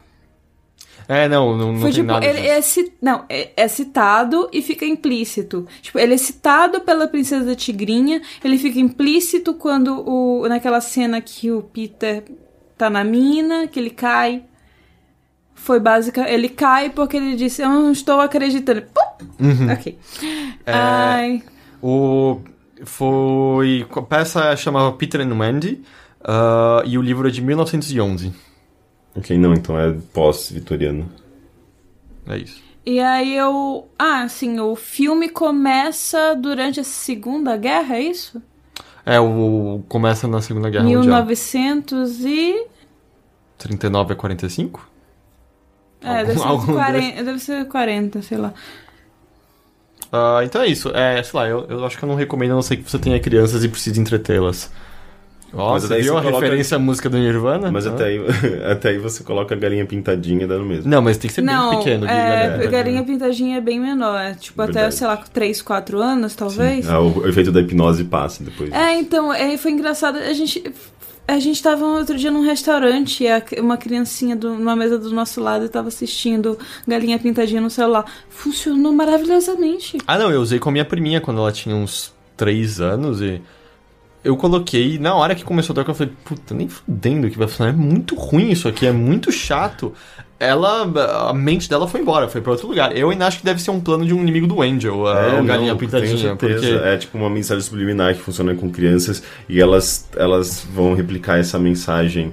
Quando tipo, crescerem. Quando crescerem. Tipo... É, tipo, é uma geração inteira Sim. brasileira é, que vai carregar isso pra frente e a gente só vai ver Talvez as consequências daqui a pouco. zumbi seja por causa da galinha da pintadinha. Já pensou um monte de gente pintadinha de azul correndo pelas ruas querendo fazer você cantar? Uhum. É, mas é que é difícil. É muito difícil, né, poder ver a qualidade de um programa infantil. Porque eu sei que o que a gente vê quando a gente era criança era extremamente estúpido também. Ah, só que, que na minha cabeça, é, na minha ah, cabeça, mas... o Ratimbun tinha qualidade melhor do que Galinha Mas Ratimbun é pra crianças de 6 anos. Mas, é, cima, ó, né? pra criança bem pequena, Peppa Pig eu acho, acho mal engraçadinho. É. Porque, porque, até porque, tipo, eu assisti um episódio que a, a mãe ela tava trabalhando no computador, o pai tava cozinhando e aí os filhos começam a bater no teclado e dão pau no computador da mãe. Tipo, é, é engraçadinho. Tipo, a mãe tá trabalhando e o pai tá fazendo a comida, hum. sabe? Eu, eu, mostro assim de uma maneira natural coisas que deveriam ser naturais, Sim. gente. É, não, esses desenhos novos eu acho que eles são bem importantes. Eu, tipo, eu gostava de Charlie Lola também. E, tipo, eu via com a minha sobrinha e, eu, e, tipo, de fato, eu comecei a gostar de um desenho pra criancinha de 4 anos. É que é bonitinho, tem umas liçõezinhas bonitinhas, sabe? Uhum. Eu acho legal comparar esses, esses desenhos novos infantis com desenhos antigos, porque fica muito evidente como uh, os artistas e.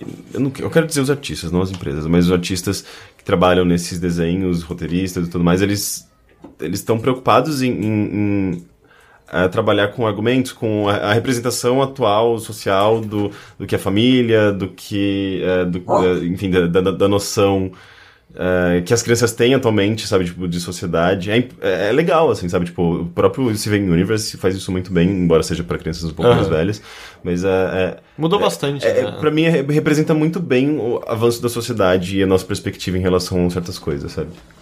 Uh, mas então acho que é isso. Vamos pros e-mails? Alguém quer falar mais alguma coisa? Não? Não. Tá. Só avisando, eu...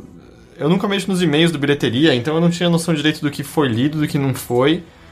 E aí eu peguei poucos e-mails que eu acho. Lembra? Hum, ah, mais ou menos. Eu misturo um pouco com o Mothership, mas lá é mais fácil porque eu marquei e tal. A memória do Heitor é uma coisa. É assim... É boa a memória do Heitor, é incrível. Na verdade, talvez de curto prazo eu não sei se é tão boa, mas de longo prazo é impressionante. Ah, então, de longo prazo. Mas, é, sim, e além disso, eu tenho quase certeza que o Bilheteria recebeu bem poucos e-mails. Hum. Então acho que não tinha quase nada novo. Acho que talvez isso tenha sido a coisa que mais me pediu. Eu também não queria arriscar ler a mesma coisa duas vezes sem querer. Mas você me avisa se eu estiver lendo a mesma coisa duas vezes sem querer.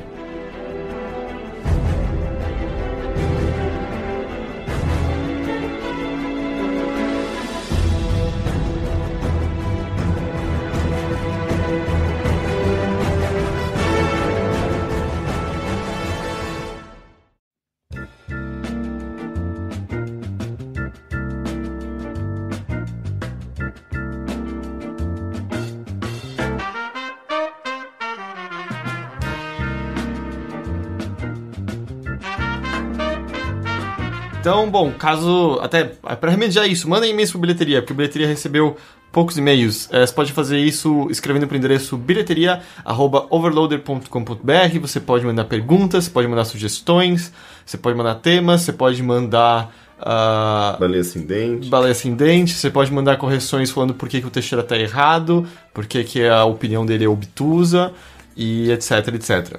Ah, o primeiro e-mail vem do André Lopes. Ele diz que tem 35 anos, é um assessor de comunicação que mora em São Paulo. Ah, ele, vai, ele pergunta: Sei que a indústria dos jogos de tabuleiro está a milhares de quilômetros dos games eletrônicos. Fato. Mas o Brasil vive agora um aquecimento do mercado dos jogos analógicos. Meu PlayStation tem sido mais usado para acessar o Netflix do que para qualquer outra coisa, e vejo vocês levando Galápagos para suas festas. Como entendidos no mundo, como entendidos no mundo da jogatina, como tem visto esse momento dos jogos? Você curtem os tabuleiros? Abraço. E aí ele só faz um PS. Por conta dessa minha dedicação ao hobby, acabei assinando podcast sobre jogos de tabuleiro e precisei abrir mão do Mothership. PPS, não sei se é só comigo, mas, seus arquivos, mas os arquivos que baixo automaticamente pelo iTunes estão ridiculamente grandes. Dois ou três edições foram fácil 500 megas. Isso também contribuiu para cancelar minha assinatura do Mothership. Ah, eu, eu não sei, isso é o Teixeira. Talvez ele tenha mudado o formato do arquivo, a gente pergunta para ele depois. Então vamos para a pergunta principal em si. Peraí, é, o, o que ele Que é a primeira parte, então? É. Não, é, o, mas não, é uma coisa que me incomodou, que ele falou que está a milhares de distância. Tá, pode estar em milhares de anos de distância de faturamento. Mas em questão de diversidade, o que acontece é que não chega aqui traduzido o mesmo volume por falta de interesse, por tudo mais. A Galápagos está fazendo um esforço enorme, mas, tipo, a, os jogos de tabuleiro na Europa, a, que tem na Alemanha principalmente, é tipo. Você não imagina que exista tanta coisa, tantos temas diversos, quando, tipo, você começa a acessar o Board Game Geek, começa a ver a, as listas gigantescas de jogos sendo lançados o tempo todo, tipo, é uma, fora, é uma coisa fora da realidade pra gente, porque a gente não tá acostumado com, com, jo com comprar jogos tabuleiro, jogar com o, a mesma frequência que o pessoal da Europa tá. Uhum. Então, calma lá, calma lá. Não é que os jogos em si, é, pode ser faturamento. O volume de faturamento do, de, de um jogo eletrônico é uma coisa bizarra, sabe? Principalmente AAA, mas Sabe? Dá, uhum. dava, é, vamos pesquisar mais, especialmente entrem no Board Game Geek. É, eu, eu não manjo desse assunto bem o suficiente. É que agora não sei se você chegou a ouvir, André, mas o. A gente teve um podcast que a gente gravou com o Caro Preso, né? Que trabalha na Galápagos, ele falou um pouco mais sobre isso. Ah, eu acho que eu tenho talvez a mesma perspectiva de você, que eu jogava jogos de tabuleiro, os suspeitos de sempre, War, Jogo da Vida, ah. é, Detetive, etc., quando eu era pequeno. Fiquei sem jogar jogos de tabuleiro por, por anos, provavelmente por mais de uma década. E voltei recentemente porque de repente eu senti que meu grupo de amigos estava falando muito mais sobre eles. Então agora eu tenho aqui o Munchkin da Adventure Time, que o Tião me deu de presente. Tem, a gente tem o King of Tokyo, que a Galápagos deu pra gente.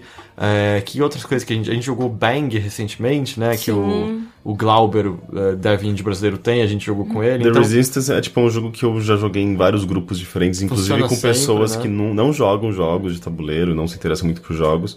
É, então existem possibilidades legais, acho que está ficando mais acessível. É, mas é, aqui no Brasil, tipo, é uhum. ínfimo em perto do que... Mas e ao mesmo tempo... Ah, perdão, pode ir. Se você é de São Paulo, existe lugares para alugar, para você conhecer mais, que assim... Você vai nesses lugares, são dois, acho que é a Fanbox e a... Uh, ludos. ludos. Ludos. Então, você vai nesses lugares, você diz, olha, eu gosto de tal estilo de jogo. A pessoa vai saber te indicar, você vai poder jogar enquanto você estiver lá. Ou no caso da fanbox, você até leva para casa. Tipo, uhum. você aluga como se fosse uma locadora de, de videogame, só que é board game, sabe? É, eu, eu recomendo Cash Guns. Mas é, o, que eu, o que eu ia falar é assim, é, é, eu também nem se apontar, tipo, há um boom novo ou vai mais de da sua bolha social, entende? Eu acho porque vai, vai, muito mais da bolha social. Porque é, eu, eu é porque agora eu tenho muitos amigos que se interessam muito por jogos de tabuleiro e aí eles estão disponíveis, mas eu também não sinto que eles estão necessariamente disponíveis facilmente. Se você hum. entra numa ReHap ou numa PB Kids, o que ainda você tem tá ainda são só... 30 versões de War, 30 uhum. versões de jogo da vida, 30 uhum. versões de jogo de banco imobiliário. Eu nunca vi um jogo da Galápagos, por exemplo, à venda numa PB Kids. Eu vi na Geek. Na Geek, mas aí a gente também já tá falando. É, é diferente, nicho. é, exato. Então, eu acho que assim, a Galápagos está fazendo um trabalho interessante para ampliar a popularidade do, dos jogos de tabuleiro no Brasil. Mas é assim, aqui no Brasil é uma coisa muito pequena, é muito de nicho, é muito assim. Ah, eu conheço um cara que me indicou esse esse esse jogo, então eu vou vou atrás de outros, sei lá, do mesmo autor. Porque tem, tem, tem isso, sabe, Sim. do jogo de tabuleiro. O autor de um jogo de tabuleiro. Assim que você procura, sei lá, a Game by Kojima, você também procura um autor que, que você que criou um jogo que você gosta. E dá pra ser muito mais autoral, né, na real, do que um jogo. Especialmente se for um jogo AAA de videogame, né? Sim, então... sim. Porque, tipo, é, as regras, o estilo de jogo. Eu, por exemplo, eu tenho predileção por jogos que destroem amizade, uhum. como Cash and Guns, que basicamente você. Você, bom, você pode ser, ser um grupo de mafiosos e você atira nos seus amiguinhos para roubar o, o, dinheiro deles. E é o que tem arminha na mão. É, ah, esse é bem legal. Esse é bem legal. É, mas então é, perdão, eu, eu não tenho dados para poder dizer se há um boom de jogos de tabuleiro no Brasil ou não. Eu, eu, eu, não tenho essa informação. É, mas eu posso fazer então mais uma recomendação. Procura no YouTube, eu acho que chama. Eu não sei se é a série ou é o canal. Acho que é só o, o, a série, que é De Quem é a Vez que é do Nix, que já gravou bilheteria com a gente, que fez o Verdades Absurdas, que o Teixeira era o host e tal, que é uma série só para apresentar diferentes jogos de tabuleiro. Tem até um que eu participei, que era o Mashup, que eu achei um jogo bem divertido, que é só de cartas e. É, tem uma regra, vamos dizer, é como se fosse um Magic for Beginners, assim. Tem uma regra bem básica que se assemelha com algumas coisas. Quem jogou Magic vai aprender em dois segundos o que, que tem que fazer nesse mashup. E eu achei bem, bem divertido. E ele é basicamente um tabletop brasileiro, é isso? O quê? O, esse canal? É, essa, ou pelo menos essa série que o Nix comanda. Ele chama pessoas para jogarem um jogo de tabuleiro, apresenta as regras e aí você mostra o, o jogo ali e tal. Uhum. É, claro que é tudo bem editado, né? Porque as partidas são, são longas e tal. O que eu gravei foi com o com o Studart, com o Lucas, esqueci o sobrenome dele, que é um comediante, e com o Pyong Lee, que é um mágico, que, um ilusionista que tem um canal de YouTube grandinho, aparentemente. E aí a gente descobriu que o Pyong roubou no jogo. no vídeo dá pra ver ele pegando uma cartinha trocando no maço e tal. O que eu adorei, porque ninguém percebeu, porque ele é muito rápido, ele é mó bom. Mas, mas existe uma regra geral em jogos de tabuleiro. Não, vou, melhor, vou fazer uma... É, existe uma regra em Munchkin, você pode roubar se ninguém vê. No Munchkin, né? No Munchkin. Mas, é, eu, mas eu... existe uma regra não dita que, tipo, ah, bom, sei lá, depende de quanto você gosta dos seus amigos. É, não, eu, eu, eu assim, especialmente em jogos só com... Claro, não sério se tiver num campeonato ou qualquer coisa, mas tá só se divertindo com seus amigos, eu, eu sempre fui partidário a ideia de que roubar só não é legal para quem não sabe roubar. e eu sempre achei divertido. Um, mas aí a última pergunta dele é tipo, vocês curtem tabuleiros? Eu adoro, eu acho muito divertido. Eu é. gosto bastante também. Um, próximo e-mail vem do Mário José. Uh, ele é estudante de ciências de computação e mora em Porto Alegre. Ele gostaria de perguntar para nós qual a melhor maneira de aprender inglês na opinião nossa? Fazer um curso ou sozinho? Eu acho que o curso sempre mais, mais específico, né? Tipo, sei lá, existe uma. O curso foi pensado por alguém que, que sabe o que está dizendo, que estudou, enfim, tipo, é, é mais adequado para você chegar num ponto ideal do inglês, sabe? Tipo, é. da fluência. Mas uh, você consegue aprender sozinho. Você consegue aprender sozinho leitura e uhum. escrita, mas conversação faz muita falta. É, conversação e gramática também. Uhum. Eu, eu sou da opinião que essas duas coisas. Nenhuma delas sozinho é Sim. o suficiente. Especialmente, uh, sem, sem querer atacar nenhuma escola, porque eu fiz um ano de cultura inglesa. Eu estudei inglês fora. Uhum. Eu fiz desde, sei lá, 6, 7 anos de idade inglês até uns 15, eu acho. E eu fiz um ano de cultura inglesa, eu odiei. Achei uma porcaria absoluta, porque é uma sala cheia de pessoas. É, então, esse é o problema. É... Mas tem alguns cursos que são mais voltados para conversação. Eu sinto falta disso. É, então. Eu, o... sinto, eu sinto que eu não tenho a segurança de falar inglês direito por conta de falta de prática. Uhum. Mas aí, por exemplo, eu fiz durante muito tempo no Pink and Blue, eu não sei como é a qualidade atual hoje em dia, e depois eu fui para uma escolinha pequena ali do meu bairro. Uhum.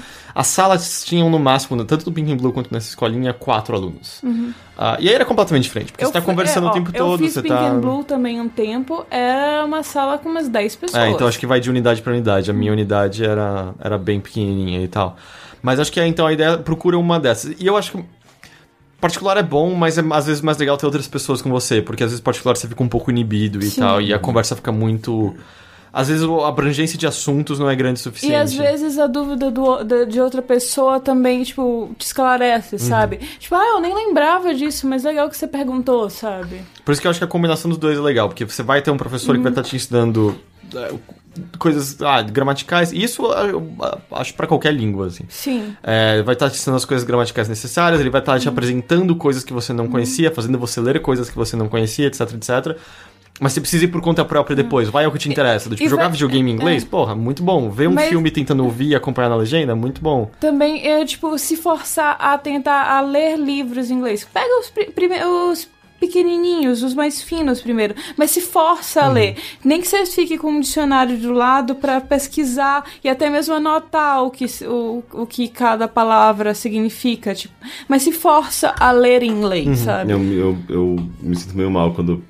Porque eu acho super é, importante também, e eu lembro que eu recebi um... Eu ganhei de presente um, um quadrinho Na verdade, é uma graphic novel uma bonita do Pequeno Príncipe em francês. Eu, nunca, eu sempre falava, ah, não, não tô conseguindo ler agora, eu vou deixar mais pra frente quando eu tiver melhor no francês. Óbvio que depois eu parei de fazer o curso, uhum. esqueci tudo, e eu não consigo ler de maneira alguma aquilo. Em algum momento precisava voltar para conseguir ler aquele, aquela graphic novel. E, e, claro que isso aqui só funciona para quem é, for, sei lá, pré-adolescente, adolescente, que era o que eu era na época, quando você tem todo o tempo do mundo que eu. E eu. Ah, e quando você quer perder muito tempo da sua vida vendo TV, que é o que eu fazia também. Que eu de Merda, manhã. Que desperdício pois é. de tempo, né? É, eu já falei, hoje, juventude, hoje juventude gente, é desperdiçada nos jovens. A gente tem tempo hoje, a gente. Mas por isso que tem tanta gente no, no YouTube fazendo canal, porque tipo, as pessoas, em vez de ficar vendo TV, elas estão fazendo alguma coisa, sabe? Tipo, fazendo canal no YouTube. É, eu acho, eu acho que é melhor. É a mesma Não, é muito melhor. É então você tá produzindo coisa. alguma coisa, tem gente que se, se destaca por conta disso. É, é a mesma coisa. Não é, é a mesma coisa. Mas é, o que eu fazia era via, sei lá, especialmente a TV a cabo que repete muito programa, eu via uma sitcom de manhã com legenda e à noite eu tentava ver sem legenda. Hum, isso é interessante. É isso. Um, o Rodrigo Souza, isso já faz um tempo que ele tinha mandado, é, quando a Mari tava aqui, a gente tava. Alguém mandou um e-mail sobre bolinha de papel e guerra de bolinha. Ele mandou um link que aconteceu acho que no mesmo dia, ou dias depois daquele podcast ao ar, em que uma escola, por conta de uma, um garoto jogando bolinha de papel no outro, levou a facadas de um, de um estudante. Foi tipo. Então, bolinha de papel é muito mais sério do que a gente imaginava. O, o cara que levou a, a, jogou a bolinha levou uma facada? Exato. Eu já fui suspensa da escola uma vez porque, tipo, não, tá, não tinha professor na sala de aula, eu tava tentando chamar a atenção de uma amiga, eu joguei uma borracha. Só que o professor entrou nesse segundo. Eles fora. Suspenso. Ouch. Eu nunca fui suspenso na vida. Eu nunca fui suspenso. A, última vez, a única vez que eu fui suspensa foi por causa disso, porque o, o professor tinha uma regra de tolerância zero a arremessos. Entendi. Então, que, tipo, que, regra específica? É, eu acho que é alguma coisa de, de. Deveriam ter ficado arremessando alguma coisa. Ele botou essa política de tolerância zero. Tanto que os outros professores não tinham, então eu poderia arremessar a borracha. Não foi, tipo, com violência, era só pra chamar a atenção para ela virar para falar comigo. E aí, só que tava sem professor, e aí ele entrou na sala na hora, tipo, ah. Ah, e o último e-mail vem do Vinícius Santana. Diz: Olá, amigos do Overloader, tudo bem? Estou de férias da faculdade há mais de um mês e até agora não cumpri minha promessa de ler coisas diferentes dos livros técnicos das aulas. O problema é que ultimamente só tenho lido livro que não possuem narrativa. Uh, por isso, gostaria que vocês me indicassem bons livros com narrativas interessantes e divertidas. Não gosto muito de fantasia e tenho interesse na obra do Stephen King, apesar de nunca ter lido nada dele. Nossa, eu quase não leio romance. Eu sou pior para isso. Eu tenho uma recomendação. É. Assim, não é, é, não é fantasia, mas tem umas, uns elementos. Tipo, uns elementos assim meio creepy. Apesar do nome, não é sobre dois nerds apaixonados. Uhum. O nome é Geek Love. E da... tem que tomar cuidado porque tem dois livros é, chamados Geek tem, Love. Na verdade, acho que tem mais de. É. Mas esse é da Catherine Dunn. E ele fala sobre, basicamente sobre um freak show.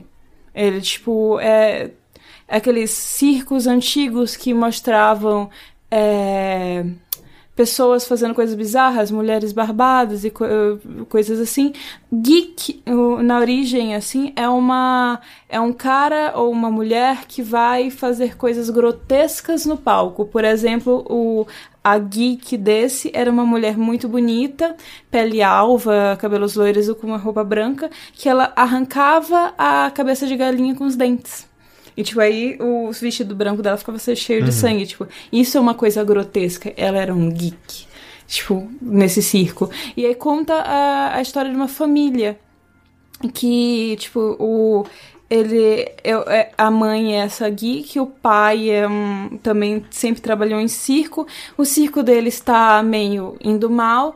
E aí, pra reerguer o circo, eles começam a fazer experimentos bizarros de engravidar a mulher enquanto ela tenta tomar, sei lá, algum abortivo bizarro, ou eh, usar radiação e tal para alterar a o desenvolvimento do feto. O desenvolvimento do feto para ele nascer uma aberração, entre aspas. Que coisa bizarra. E para para alimentar esse circo, digamos assim, de novas atrações, para que é, é, tenha de novo interesse. Tem uma coisinha assim de misticismo, pouquinho, pouquinho de fantasia, mas de modo geral ele assim é tipo meio mais real do que você quer. Porque, assim, apesar deles serem freaks, eles têm. A personalidade não é tipo, ah, é, é um anão albino careca. Não, ele é muito mais isso. Cada um dos personagens é muito bem desenvolvido para que é, haja uma.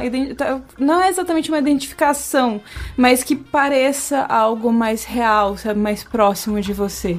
E é muito bom. Eu recomendo muito esse livro. Um, se inglês não for uma barreira e está querendo algo puramente divertido, eu já falei provavelmente outras vezes, mas tem um cara chamado Carlton o terceiro, que ele escreve coisas dentro do que ele define como bizarro. E ele tem um livro chamado Satan Burger, que é um livro sobre. Ah, meio como se fosse os dias de hoje, mas abriu um portal em forma de vagina na Terra e de dentro da vagina estão saindo seres de outros planetas, como uns anões que ficam guerreando vestidos como ex-presidentes americanos e umas mulheres azuis. Você, já falei isso pra você, você sempre ri quando eu falo isso pra você.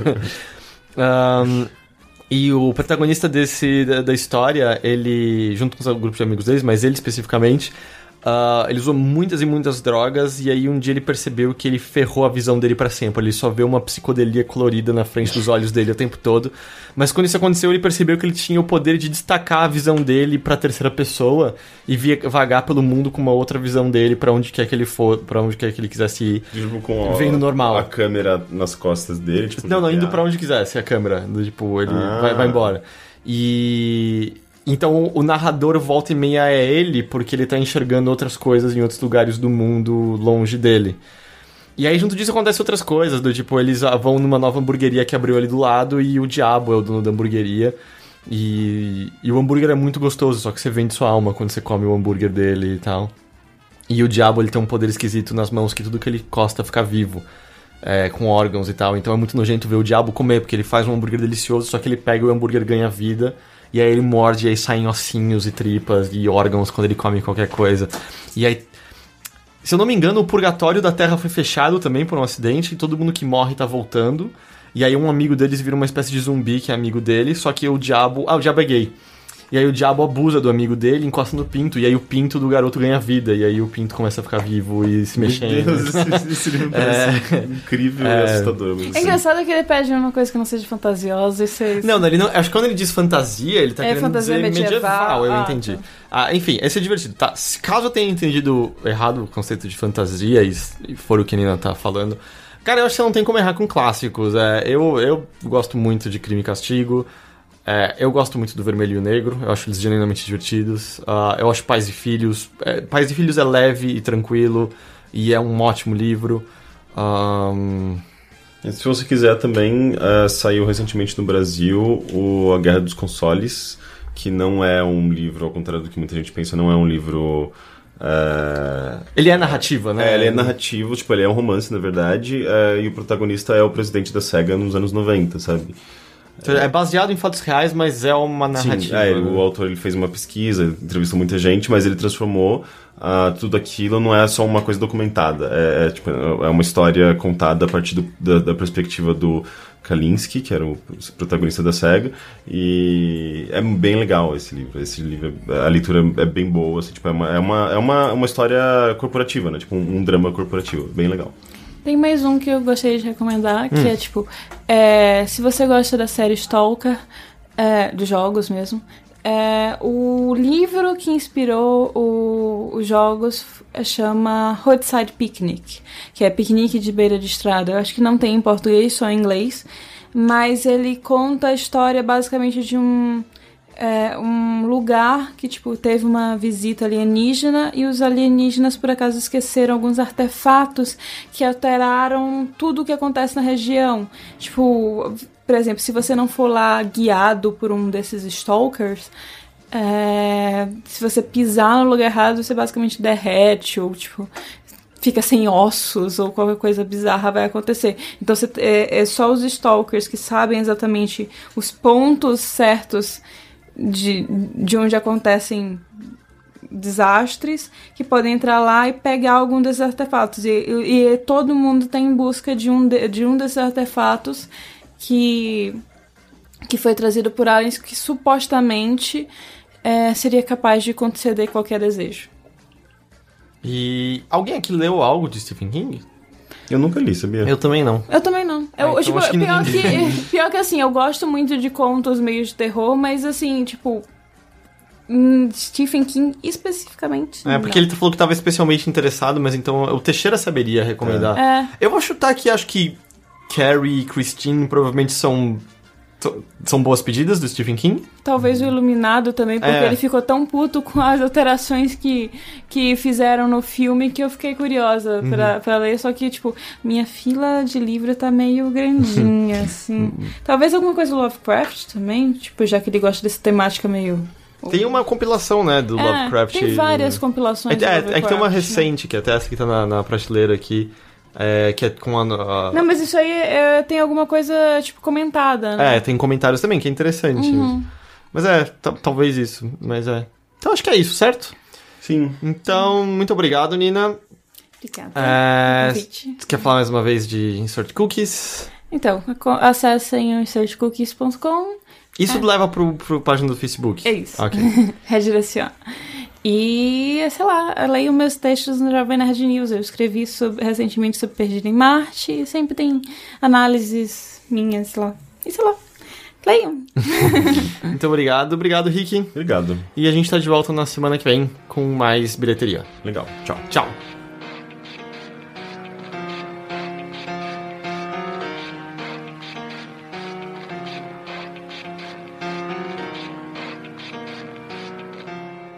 It starts with one thing. I don't know why. It doesn't even matter how hard you try. Keep that in mind. I designed this rhyme to explain in due time. All I know, time is a valuable thing.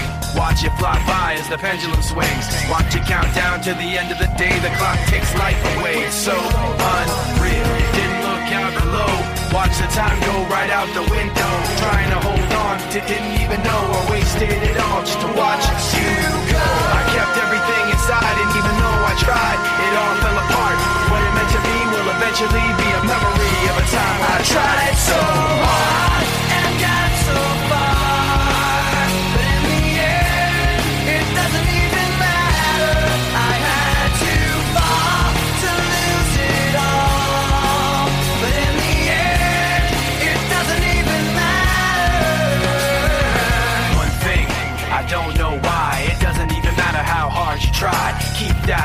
I designed this rhyme to remind myself how I tried so hard. In spite of the way you were mocking me, acting like I was part of your property. Remembering all the times you fought with me, I'm surprised it got so. Things aren't the way they were before. You wouldn't even recognize me anymore. Not that you knew me back then, but it all comes back to me in the end. You kept everything inside, and even though I tried, it all fell apart. What it meant to me will eventually be a memory I tried so hard